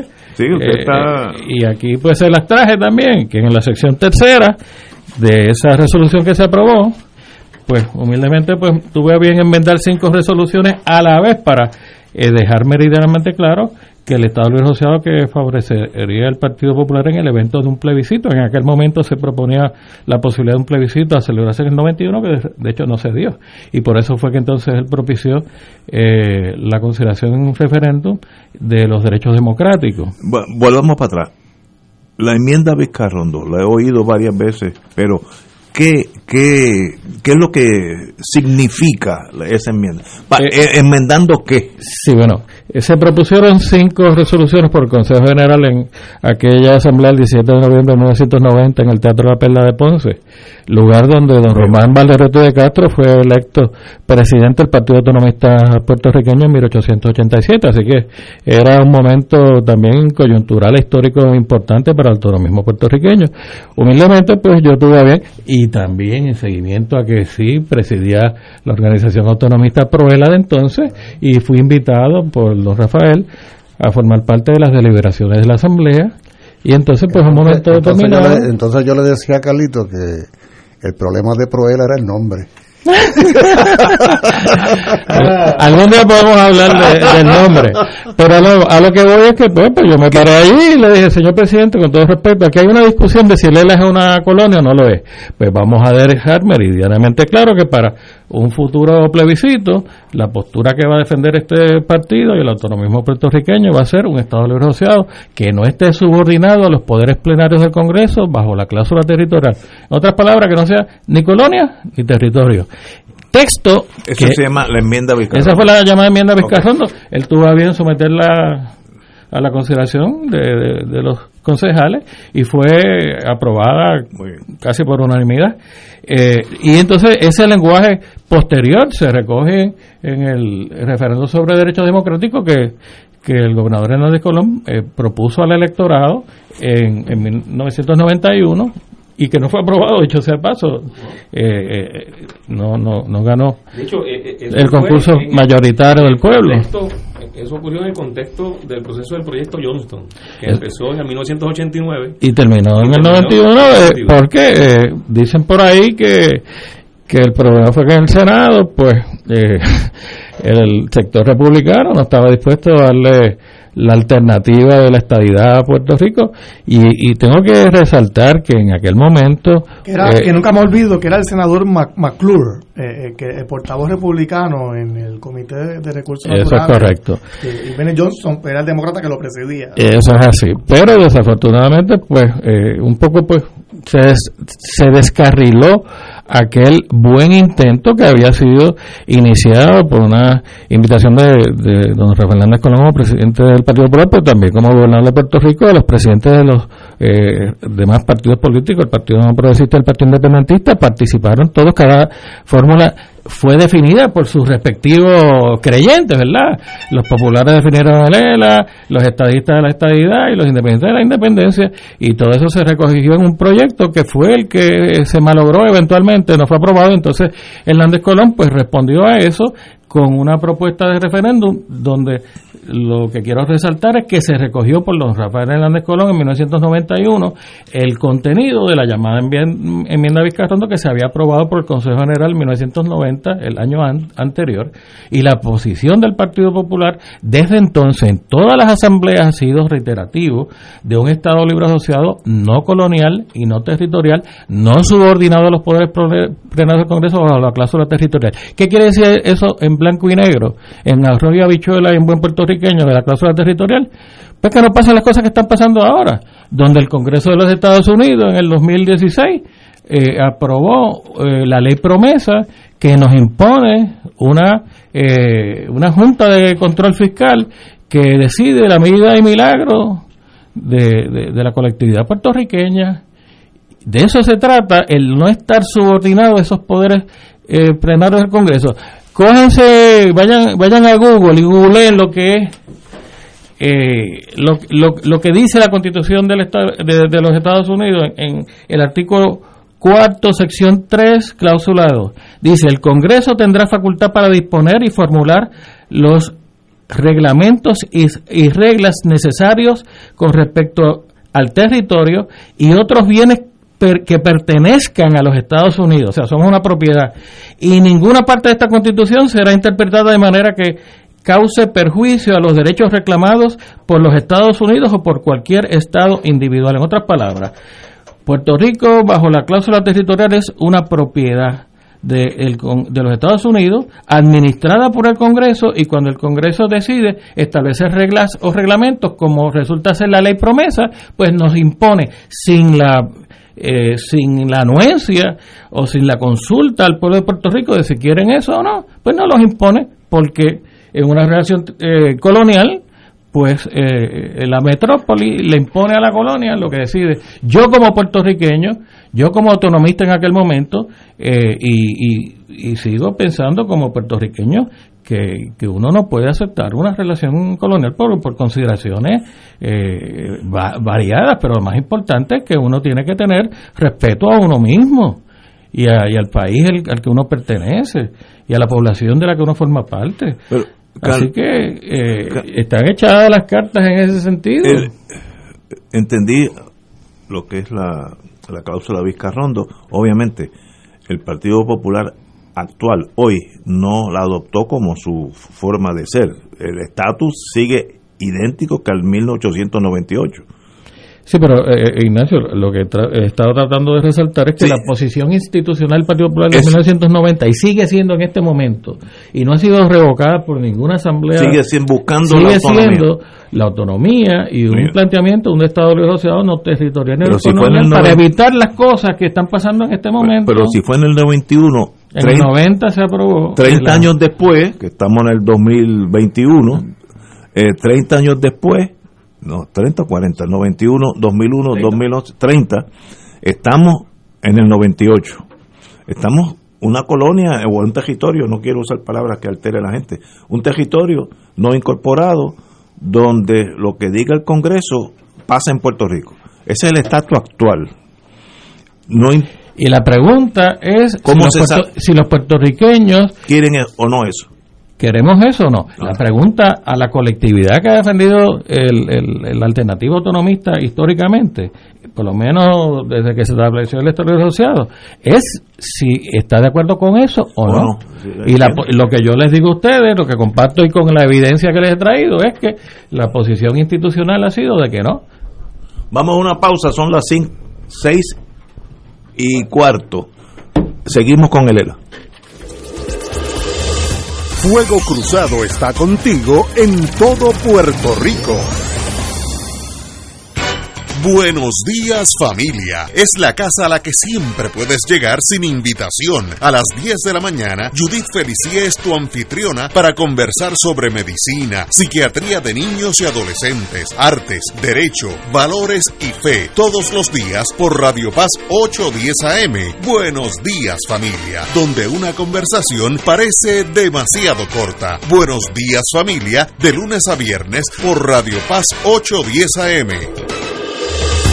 Fuego Cruzado, el programa de más credibilidad en la radio puertorriqueña, es ahora la tribuna abierta de análisis noticioso, con diversas perspectivas que exploran el trasfondo de lo que acontece a diario y cómo nos afecta. Escucha Ignacio Rivera y sus panelistas invitados de lunes a viernes en Fuego Cruzado en transmisión diferida a las 10 de la noche por Oro 92.5 FM. Radio Paz te ofrece el mejor motivo para levantarte temprano y disfrutar el comienzo de un nuevo día de lunes a viernes con Enrique Liboy y Radio Paz en la mañana. La dosis perfecta de noticias, deportes y éxitos musicales de todos los tiempos, humor y curiosidades, calendario de actividades y tus peticiones musicales por el 787 300 4982 Conéctate con el 810 AM de lunes a viernes con Enrique Liboy y Radio Paz en la mañana. En Oro 92.5 FM, Radio Paz 810 y el Canal 13 estamos trabajando a tono con la emergencia que en estos momentos está viviendo Puerto Rico.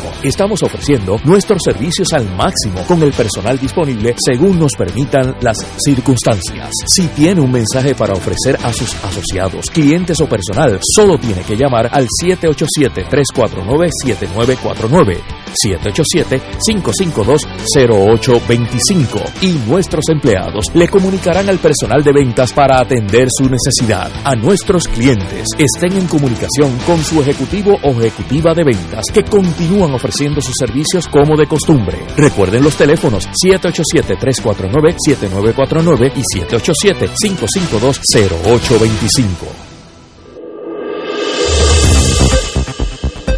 Y ahora continúa Fuego Cruzado.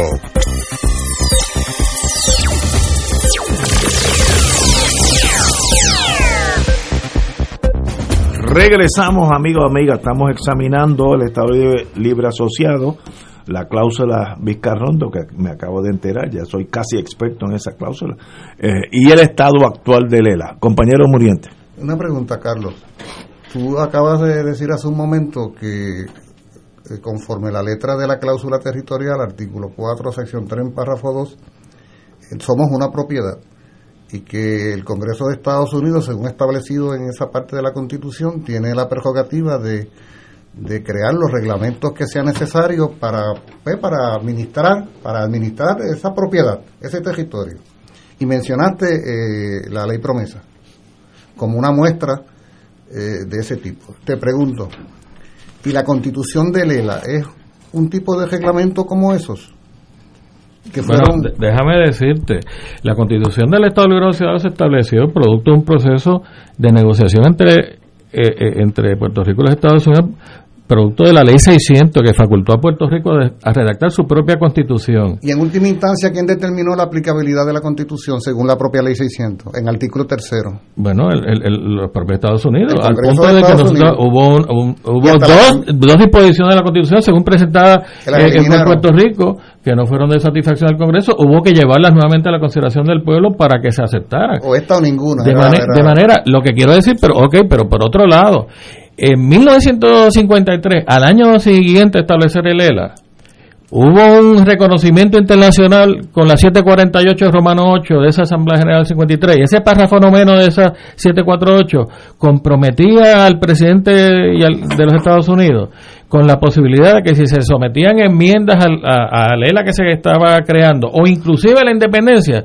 Decía Mason Sears, el, el, delegado norteamericano en las Naciones Unidas, en representación del presidente Eisenhower, que inclusive si pedían modificaciones o, la independencia, eh, los Estados Unidos estarían en consideración de, aceptarla. Esa fue la representación que le hicieron al mundo y a Puerto Rico. Y tú recuerdas que la suma de los votos en contra y los votos abstenidos fue más que la de los votos a favor. Sí, sí, eso fue así. o sea que, no, que, que la mayoría de los países miembros de entonces, que no eran más de 50 y algo no se comieron el cuento de que efectivamente se había dado un proceso de descolonización. Porque lo que había habido era la creación de un reglamento por el Congreso de Estados Unidos conforme la cláusula territorial. a, lo que estoy queriendo ir a Carlos es a, la, yo te escucho con mucha atención porque tú estás planteando que la propuesta que está contenida en este documento sobre aquella consulta que se frustra finalmente aquella bueno, se pierde realmente, ¿no? La pierde, la pierde la, gestión de la administración Hernández Colón. Eh, y, lo que se plantea, y lo, estoy leyendo porque ha tenido la amabilidad de traernos copias de todos estos documentos, Carlos, a nosotros, y se habla de un ELA no territorial, de un ELA no colonial, de un ELA donde no aplique la cláusula territorial, de un ELA donde no apliquen los poderes plenarios del Congreso. Y lo que digo es que se parece un poco a lo que te traje también, que es el HR, el 8113, fue el anterior al que se radica hoy por Nidia Velázquez, que propone exactamente lo mismo. La pregunta es, Carlos, que la no sean la coloniales y territoriales. sobre el ELA, sobre Aguante uno a la vez, uno a la vez. no, una última pregunta nada más sobre el ELA. Pero eh, eh, no tenemos ante nosotros una situación de que el ELA, por naturaleza, no por los deseos que cualquiera pudiera tener, eso que conocemos como el ELA, no es intrínsecamente territorial, colonial, subordinado a la cláusula territorial a los poderes plenarios, por naturaleza, por naturaleza. Contestación, contestación. Esa no fue la premisa que establecieron los, los pactantes en el 1952. Esa no fue la premisa de la que partieron los Estados Unidos en 1953 cuando empujaron a 748, pero esa premisa cambió, porque luego, en, en el 2016, vino el caso de Sánchez Valle, donde el Tribunal Supremo de los Estados Unidos dijo que lo que habían dicho en el 53 en Naciones Unidas era falso. con la mayor frescura del mundo. Y en el 2020, el caso de Aurelio viene a, reafirmar lo que dijo en el 2016 ese Tribunal Supremo, reafirmando el poder del Congreso de los Estados sobre Puerto Rico. Desde el punto de vista jurídico, pues esa es la situación. Desde el punto de vista político, pues nos tomaron el pelo. Entonces el planteamiento para los puertorriqueños es, nosotros aspiramos a que sea la premisa de la relación o o, vamos a, corregirla. Desde el punto de vista del, autonomismo puertorriqueño vamos a vamos a, propiciar el desarrollo del Estado social como creíamos que era y como después el americano dijo que no, no que no era. Y desde el punto de vista de los demás eh, partidos políticos sectores ideológicos tienen perfecto derecho a interaccionar, a, presentar sus propuestas y que sea el pueblo de Puerto Rico en ejercicio de su soberana voluntad el que opte por la alternativa. de, de, veras tú crees que la intención de Estados Unidos fuera de crear una relación entre iguales? Si en el propio artículo tercero ese de la ley 600, ¿tú sabes qué? La palabra constitución, cuando se refiere a la constitución de Estados Unidos, la escriben con mayúscula. Y la palabra constitución, cuando se refiere a esa constitución que está considerándose, la escriben con minúscula, como quien dice, te estoy asignando la, limitada jurisdicción constitucional que vas a tener desde la arrancada. Te digo esto porque alguna vez conversando con mis alumnos y alumnas hemos descubierto ese pequeño detalle. Adiós, cara, mira, la palabra constitución cuando es la de Estados Unidos es con mayúscula, pero cuando es la de Lela es con minúscula, porque siempre lo han visto. Además, una constitución cuya primera lealtad en su preámbulo, cuya primera lealtad en su preámbulo es a la constitución de otro país que es Estados Unidos. ¿Cómo es eso de que un ejercicio soberano se lleva a cabo para que tú en el preámbulo digas que tú eres leal a la constitución de otro país? Explícame ese ejercicio soberano. Porque eres territorio soberano lo, validó el pueblo de Puerto Rico mayoritariamente. Tan sencillo como eso. compañero, nada al conde. Mira, yo. Eh, esta discusión es interesantísima, ¿no? y y yo creo que pues a veces nos, nos envolvemos hablando de los temas jurídicos relacionados al estatus político y nos olvidamos de qué es lo que la gente aquí quiere también, ¿no? Eh, yo manifiesto ahorita que cualquier proyecto de ley, plebiscito, como pasó en el 2012, que excluya a Lela, pues garantiza que gane la estadidad, porque el puertorriqueño quiere eh, preservar su ciudadanía estadounidense y una unión permanente eh, eh, con los Estados Unidos. Eh, el proyecto de Nidia no dice exactamente lo que es la enmienda Vizcarrondo que el PPD suscribe y siempre ha sido, desde que se presentó, ha, sido parte de los programas de gobierno. El hecho aquí son los poderes plenarios, ¿no?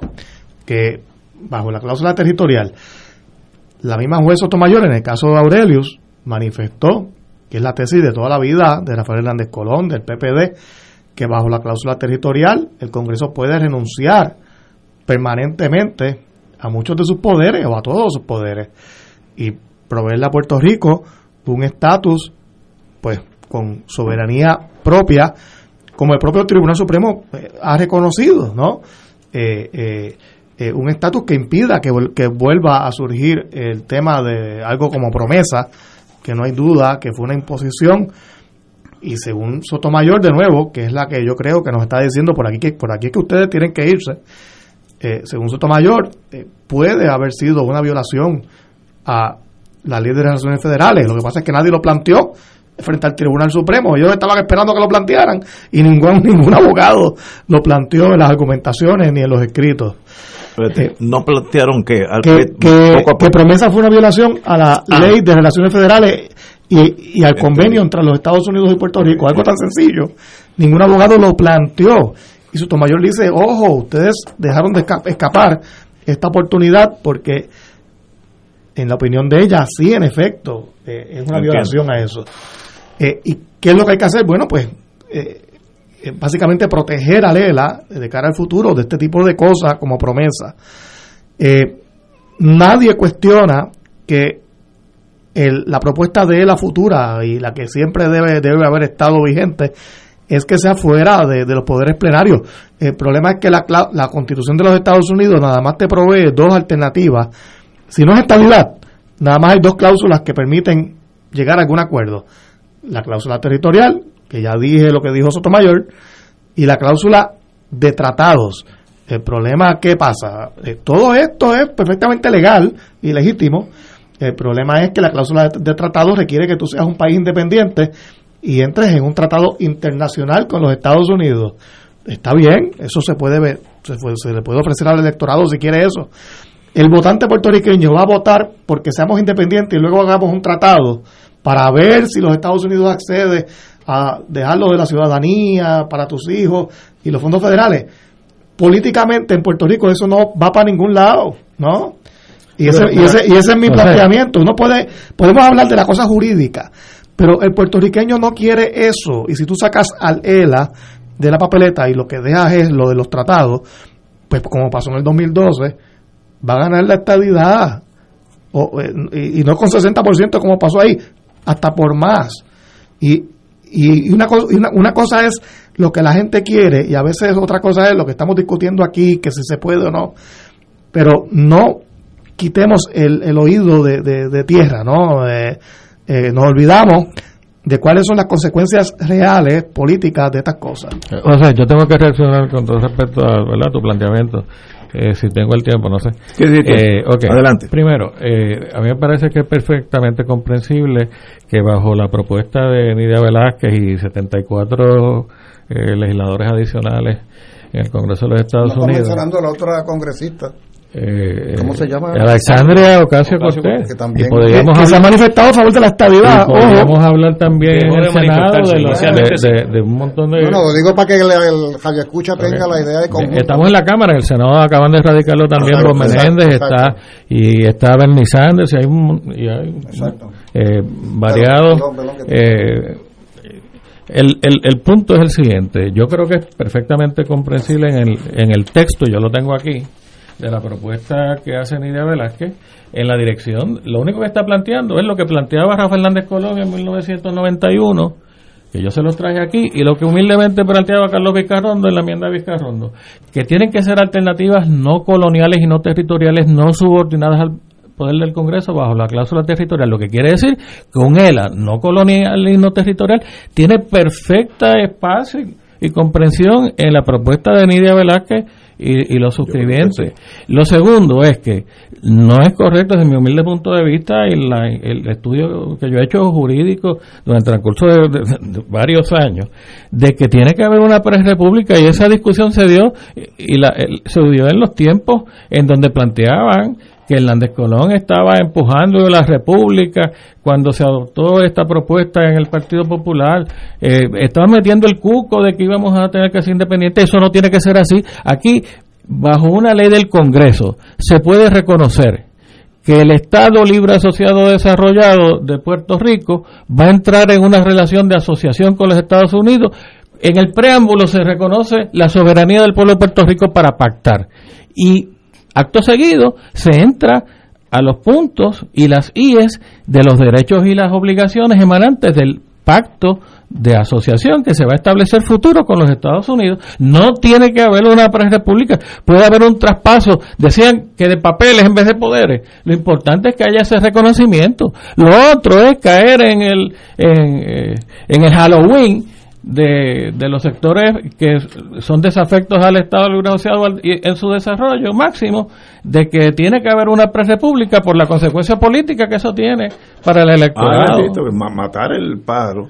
Eh, sí, eh, varios comentarios. En, primero que quiero eh, traer es el hecho de que no ahora, sino hace también más de 30 años, eh, uno de los que participó directamente en lo que fue la creación del Estado Libre Asociado y todo el proceso que llevó a, la creación de la Constitución de Puerto Rico, José Trias Monge, eh, juez también presidente del Tribunal Supremo, eh, escribió un libro que se llamaba Puerto Rico, las penas de la última colonia, eh, donde básicamente reconoció en ese libro con detalle, por ser uno de los actores del proceso, o sea, con, con, evidencia presentada en el mismo de eventos específicos, eh, y básicamente a lo que en lo que concluye Triamón en ese libro es que todo ese proceso no alteró la condición colonial de Puerto Rico. Eh, y hay citas muy importantes, de hecho yo traje una cita una vez aquí en este programa en la que Trias Monge narra cómo al cabo de varios meses de haber ocurrido eh, la creación de la, la constitución, cuando empiezan a ir al Congreso y a Estados Unidos a ver cómo podían lograr iniciar el proceso para ampliar el desarrollo de Lela, se confrontaron con las puertas cerradas. Eh, y él lo narra así en, en, su libro. De modo que lo que ocurrió en el 52 y la falsa representación que hizo Estados Unidos en las Naciones Unidas lo, lo, lo endosa o lo valida ese testimonio de, de Monge en su libro. Así que para mí yo creo que la discusión sobre si eh, Puerto Rico dejó de ser colonia en el 52, para mí esa discusión está superada. Eh, yo creo que Puerto Rico no dejó de ser colonia. Eh, están los testimonios, como he mencionado, de importantes figuras que participaron en el proceso, pero sobre todo está la realidad la realidad concreta en la que evidentemente Puerto Rico no, no quedó fuera de los poderes plenarios del Congreso, de la cláusula territorial, y Estados Unidos y el Congreso han decidido lo que han querido decidir sobre Puerto Rico, eh, por su condición de potencia colonizadora y por lo que emana de esa eh, constitución de Estados Unidos en cuanto a esa cláusula territorial. Eh, lo que ha ocurrido en los últimos cinco años pues, fue el aldabonazo final. lo que ocurrió en el 2016 con los casos en el Tribunal Supremo que ustedes han mencionado, el de eh, Pueblo versus Sánchez Valle, el de Aurelio y la imposición de la Junta de Control Fiscal y la aprobación de la ley promesa, que sería interesante en algún momento también traer a colación las expresiones que hicieron los congresistas durante el proceso deliberativo de la aprobación de la ley promesa, porque ahí también se reflejó lo que es la visión y el desprecio de un liderato congresional hacia Puerto Rico. Eh, un poco una, una expresión eh, totalmente autoritaria y de absoluta eh, forma despectiva hacia, hacia el pueblo de Puerto Rico y hacia Puerto Rico como país. Y ese proceso que ocurrió hace cinco años y que empezó en el 2016 vino a sellar lo que sin duda alguna era un debate que todavía quedaba ahí planteándose y que yo respeto mucho al amigo José Nadal, pero José Nadal se, se ascribe o se inscribe todavía en la argumentación de que el ELA no es un estatus colonial. Eh, y, esa discusión yo creo que todavía planteada por algunos y algunas, eh, a mi juicio quedó superada por, por hechos tan concretos como esos que ocurrieron en el Tribunal Supremo de Estados Unidos en el 2016, la imposición de la ley promesa y lo que ha hecho la Junta de Control Fiscal. O sea que si había alguna duda, lo que ha pasado en los últimos tres años de incumbencia ya específica, concreta de la Junta de Control Fiscal, que apruebe el presupuesto del gobierno de Puerto Rico, que ya ni la legislatura lo puede aprobar, los planes fiscales, que decide sobre las pensiones, que decide sobre si los municipios reciben fondos o no, que decide sobre si va a haber universidad de Puerto Rico o no va a haber universidad de Puerto Rico.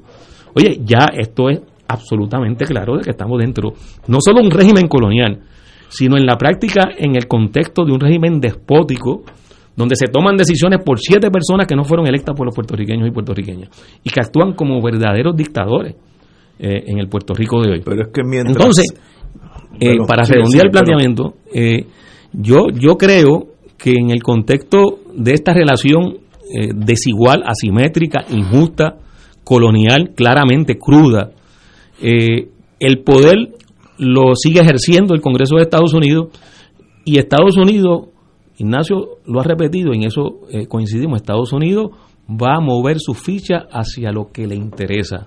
Si a Estados Unidos le hubiera interesado la estadidad, hubiera impuesto la estadidad, hubiera tenido unas consecuencias políticas, naturalmente, y esas consecuencias estaríamos todavía eh, viviéndolas si es que no se hubieran resuelto. Eh, pero si a Estados Unidos le hubiera interesado la estadidad, hubiera movido su poder para convertir a Puerto Rico en un Estado. Si a Estados Unidos le hubiera interesado que Puerto Rico fuera una libre asociación o un Estado con elementos de autonomía, hubiera movido su poder para eh, que ocurriera eso. Y si hubiera interesado, le hubiera interesado que Puerto Rico fuera un país soberano e independiente, también. también lo hubiera movido. No ha hecho eso porque lo que le ha interesado es mantener la colonia. Entonces, defender y racionalizar, levantar argumentos a favor del estatus colonial, no es otra cosa que apoyar la inercia que en el fondo domina en una relación asimétrica, como una relación de subordinación colonial que nos ha impuesto Estados Unidos desde 1898. Entonces aquí lo que, lo que, lo que clama, lo que es necesario, lo que es indispensable es que se dé ese proceso de descolonización.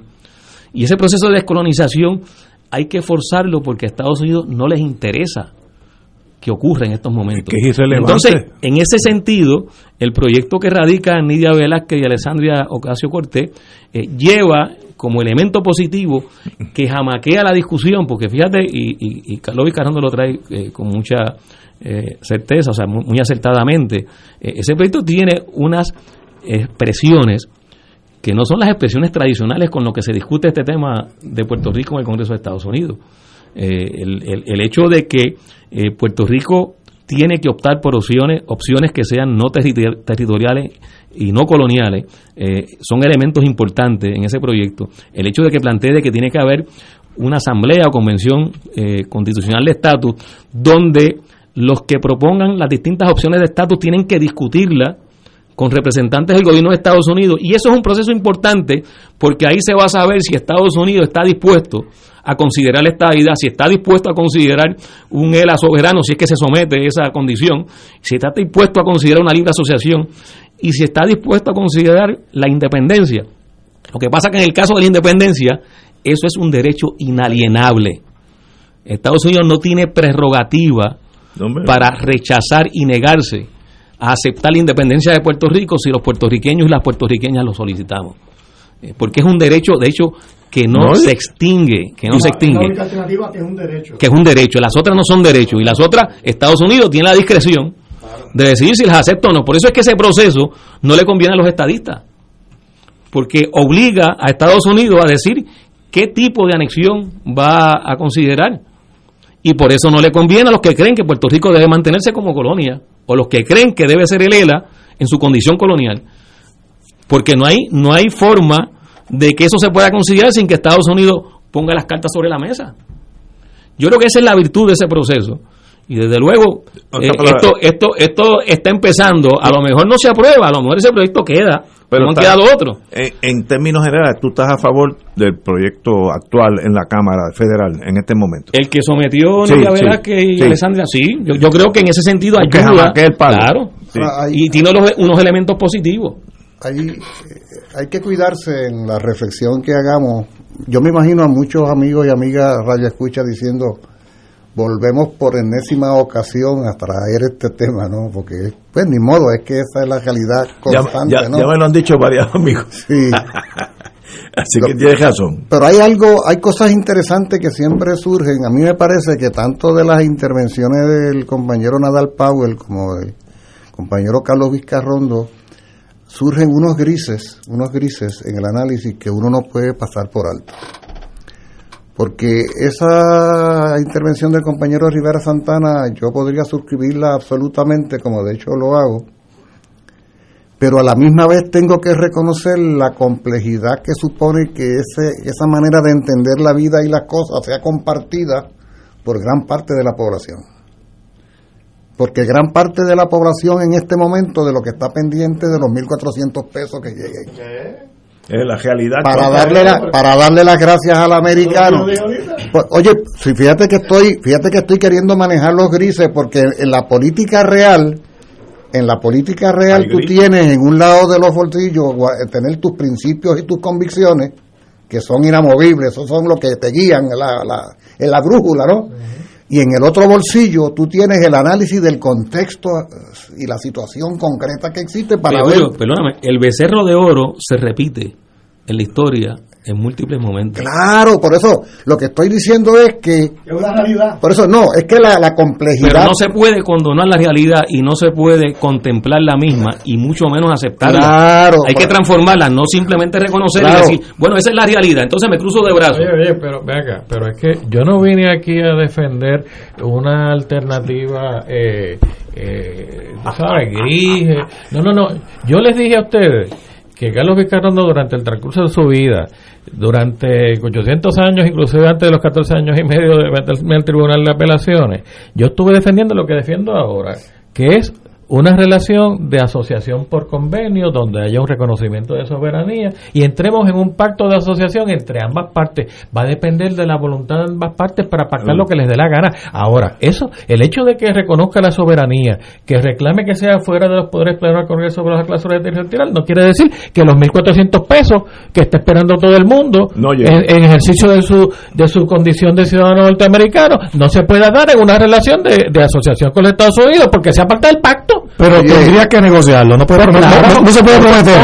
Todo es, objeto de negociación. Pero no se puede prometer. Pero no se puede decir desde ahora que no se puede. Ah, o tiene que ser bajo el ELA colonial, que entonces hay que dejar el ELA colonial para coger los 1.400 pesos. Ese no puede ser planteamiento. pero tampoco tiene que ser que el ELA desarrollado no pueda presuponer el que haya un acuerdo que permita que cuando haya una situación eh, de pandemia, una situación de, eh, por ejemplo, de, María y de Irma, pues los puertorriqueños en su condición de ciudadanos puertorriqueños y de ciudadanos norteamericanos no puedan tener el beneficio que tienen los, ciudadanos del norte. Yo estoy de acuerdo contigo en que todo acabe en un tratado, pero algo que ahora mismo está garantizado, ahí va a estar sujeto a negociarse. Hay que negociar. Y eso es lo que la gente...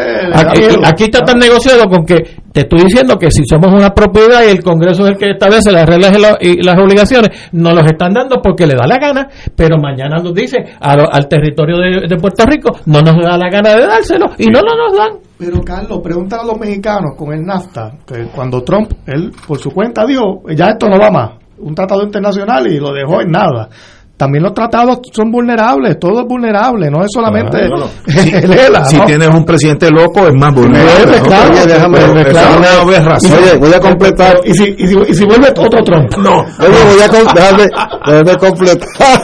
No lo deje completar. No, no, no. No, pero. La interrupción la hice yo. No, pero hacía flor. Oye, oye, Tato, es que hacía flor de piel está la, y la, la preocupación nuestra de todos, ¿no? Sobre este tema eh, pero a lo que es que la, la reflexión como tú la haces, eh, Carlos, y tú y yo nos conocemos hace tiempo, ¿eh? Hace mucho Y hemos conversado muchas veces de estas cosas, mucho antes de que tú fueras juez. Claro. Sí, ¿verdad?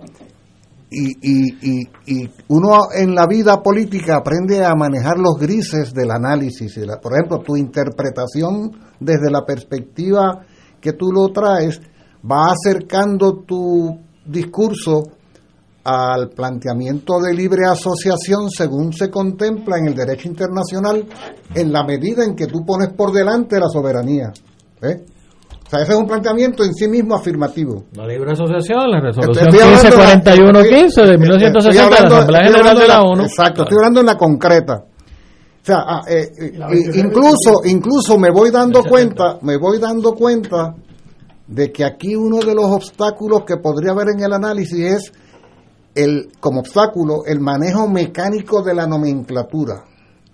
Por ejemplo, cuando tú pones, cuando yo te decía hace muchos años que el gran problema de Proela, que quería ser una fuerza eh, que estremeciera las bases del Partido Popular, era que se llamaba nada menos que Proela, cuando se suponía que los Proela fueran justamente los conservadores, ¿verdad?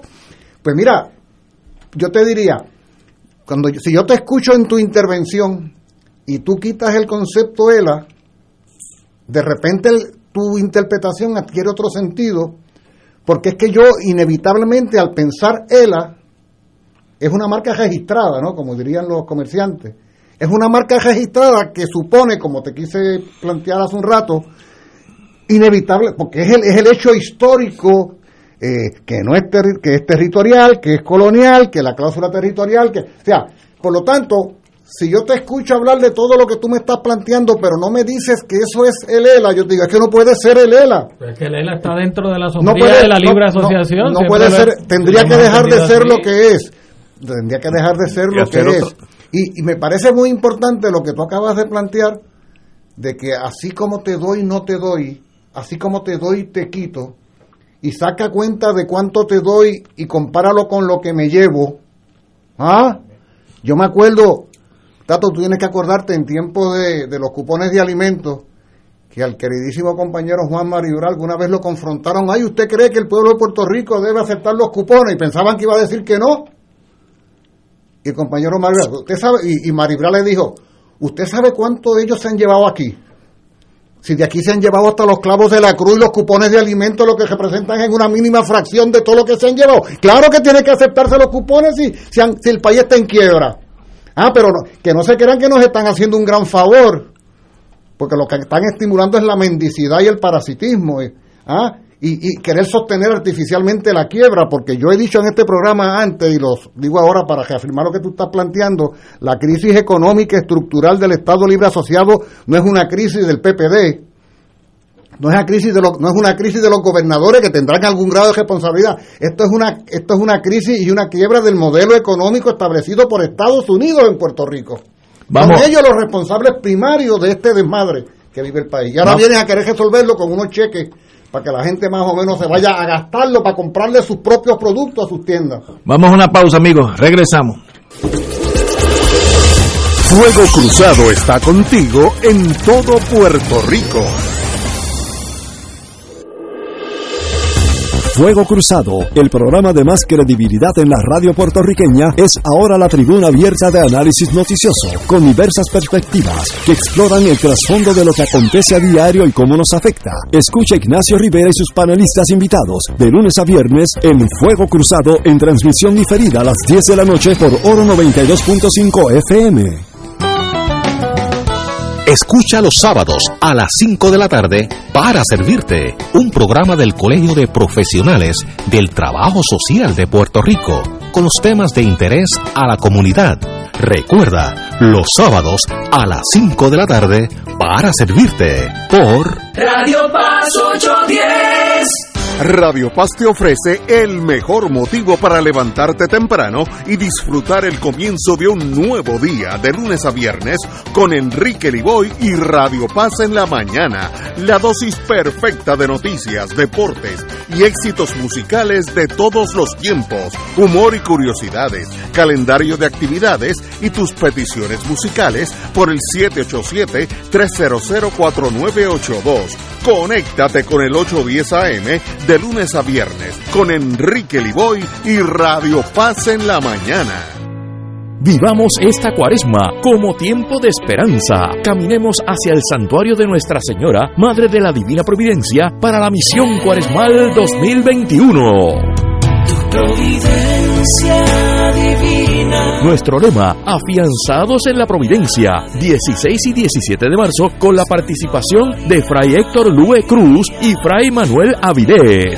Y el 18 de marzo, con la Santa Misa y la predicación de Monseñor Álvaro Corrada del Río. Todas las noches, adoración del Santísimo y confesiones. Misión Cuaresmal 2021, 16 al 18 de marzo, 7 de la noche, Santuario Nacional de Nuestra Señora, Madre de la Divina Providencia en Cupey. Te esperamos. Info santuario de la providencia.org 787-646-9448. Transmisión por Radio Paz 810 AM y Radio Paz 810.com.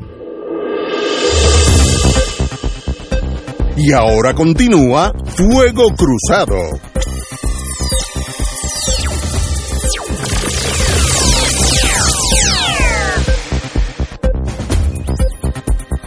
Regresamos. Tengo una duda, yo estoy mirando de afuera. En este cláusula no territorial que estaría este ELA del compañero Vicarrondo. Eh, es que no es del compañero Vicarrondo. es la posición institucional del Partido Popular desde 1990. te entiendo, te entiendo. Preguntas básicas. ¿La ciudadanía se queda USA o es doble o, o ninguna? La, la, cuestión de la ciudadanía. Contestación. La ciudadanía todo lo demás que me preguntes va a ser materia de negociación. Nos sentamos los dos socios en la, en la mesa y acordamos. Ciudadanía puertorriqueña, ciudadanía, ciudadanía norteamericana, por nacimiento o no.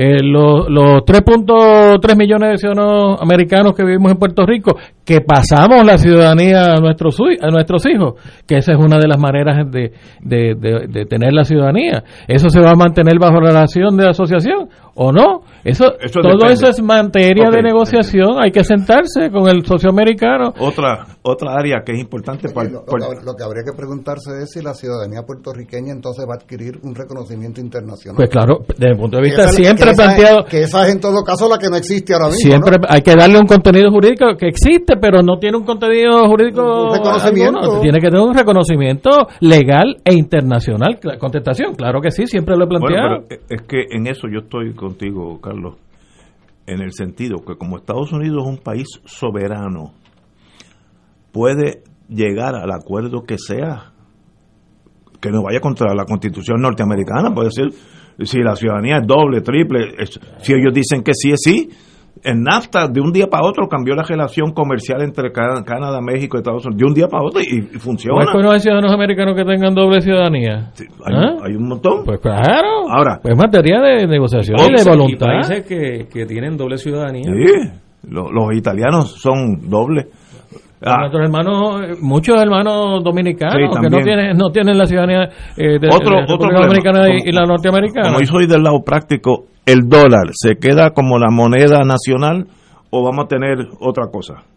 Materia de negociación, pero obviamente el dólar es una de las monedas más fuertes a nivel mundial. Lo que está, lo que ha funcionado no se quita. Yo no veo razón alguna por la cual en Ecuador y en El Salvador el dólar es la moneda. Y en Panamá, es la moneda. Eh, aduana también vas a estar los cinco minutos que quedan haciéndome preguntas y te voy a contestar lo mismo. Materia de negociación. Nos sentamos en la mesa, pero mirándonos al, pero te eh, eh, mirándonos a los ojos entre iguales no yo debajo de la mesa y tú arriba americano. No no no no no pero que te, eh, te, estoy preguntando de la mejor buena fe y obviamente obviamente a mi querido amigo para que se me vaya el susto porque cuando tú me hablas que me pueden quitar la ciudad americana el dólar y aduana el, el estadista promedio se vuelve loco. Has tenido los cuatro pilares de la era, ciudadanía, mercado, moneda y defensa. ¿Por qué tenemos que cambiarla? Ahora, tiene que haber una, una negociación Yeyo Ortiz Daliot está con su señoría y demanda recuerdos. Gracias, Yeyo. ahora, pero, pero ahora voy yo. Pero ¿por qué si tenemos los cuatro pilares el país está en quiebra? Pero ahora, vamos, dejemos, dejemos aquí al senador. Bueno, simplemente. Eh, eh, ah, vamos uno a uno. Vamos uno, es, que, es que Ignacio está planteando que se van a perder las cuatro pilares. yo le estoy diciendo. Pero los tenemos, los tenemos y estamos quebrados. Los tenemos y estamos quebrados. No, no, pero estoy asustado, estoy asustado. No, me toque esas cosas. Estamos quebrados con dólares, estamos quebrados con ciudadanía. tranquilidad a Ignacio que Mira, yo no, como yo manifesté ya, eh, yo no tengo la menor duda de que todo cabe bajo un acuerdo, ¿no? pero cuando vamos a la realidad electoral de Puerto Rico, si tú le dices a la gente todas esas cosas que tú asumes, que das por, por hechas, van a ser sujetas, van a estar sujetas a una negociación, pues ya yo sé quién va a ganar la elección. ¿no? Eh, eh, ah, eh, por eso, y por eso, ¿Por, eso digo. Bueno, pero es que pasó en el 2012, Tato. No, no, pero no se da un proceso. Dile a un puertorriqueño que la, que la ciudadanía va a ser negociada. Pues la realidad de electoral, no estoy diciendo, yo no estoy hablando ahora como abogado, sino esto es como analista político. ¿Qué va a pasar? Pues yo sé que la gente no quiere que eso se negocie. Por eso, tiene que ser un proceso. Tres minutos. Ah, bueno, está bien. De una propuesta que está bien. Por eso, yo no estoy en contra eh, como abogado de, lo que se plantea. Yo yo estoy de acuerdo. Está hablando eh, claro que se puede negociar todo. Estoy ahora hablando como eh, analista de lo que va a pasar electoralmente. Está dando, por cierto, una posibilidad, o está dando por ciento aquí el amigo José Nadal, una posibilidad de que los puertorriqueños y puertorriqueñas no alteremos nuestra manera de pensar eh, casi per seculan seculorum.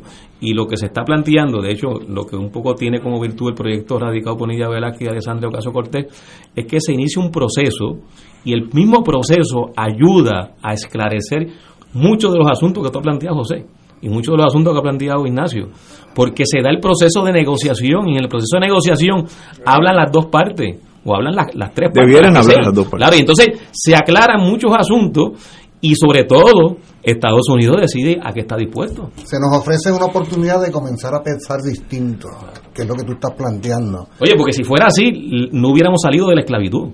Estaría todavía la esclavitud ahora mismo. Ignacio. Como régimen. Ignacio, a mí me parece que nosotros en algún momento debemos detenernos a analizar este tema que parece un fetiche de eso, como un Dios más grande que Dios, que es la ciudadanía de Estados Unidos. No me toque eso a mí.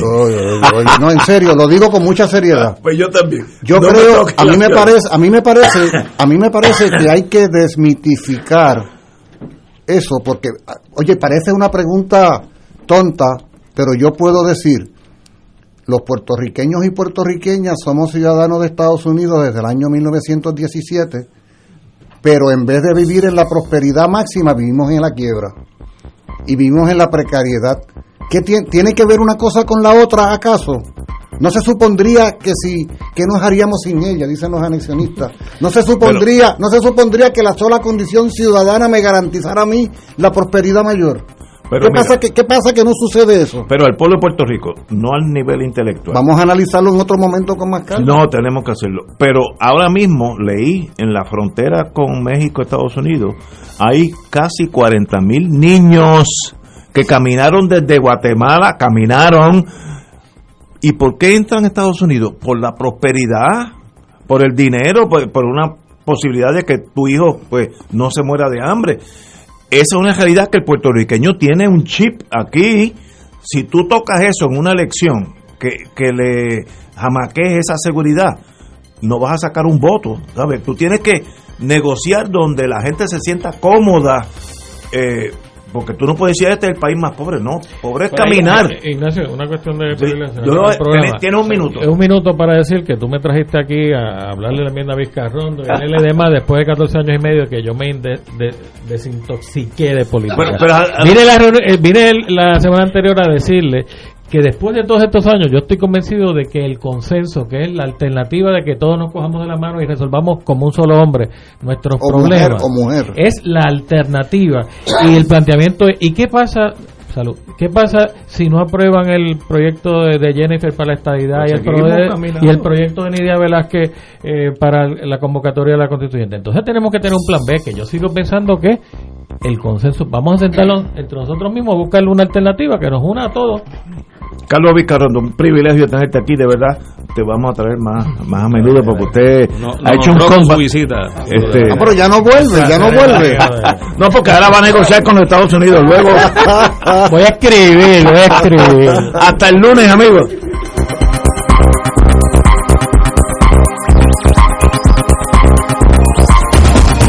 Esta emisora y sus anunciantes no se solidarizan necesariamente con las expresiones vertidas en el programa que acaban de escuchar.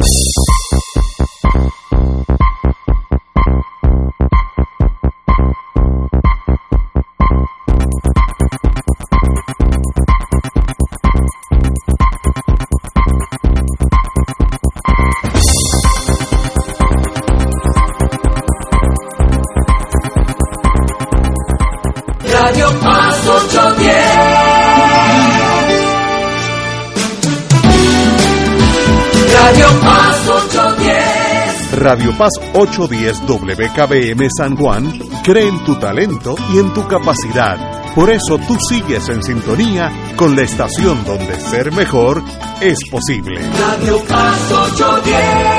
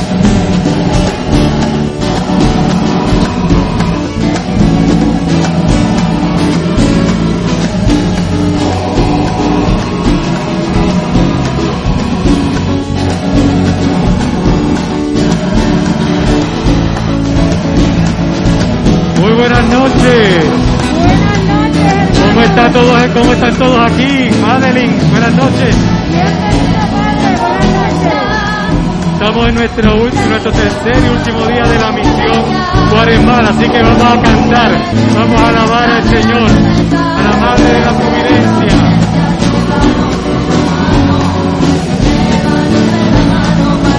A los hermanos que se unen a nosotros a través de Canal 13, Oro 92.5, Radio Paz, por la página web del Santuario, Santuario de la Providencia.org. Qué bueno que están con nosotros.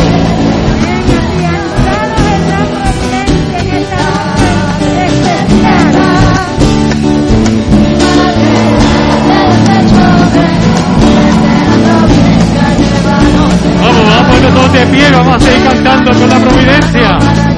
De la mano de la providencia caminamos, hermanos. Señalos el camino para llegar hasta el Padre. Gloria a Dios, qué bueno que están aquí, dándole gracias y honra a, esa, a nuestro Dios y sobre todo poniéndonos bajo el amparo de nuestra Madre la Providencia y también bajo San José. Ahí estamos con el Ministerio Vitral de la Parroquia María Auxiliadora en Cantera. Qué bueno que están con nosotros también en la noche de hoy. ¿Cómo están ustedes?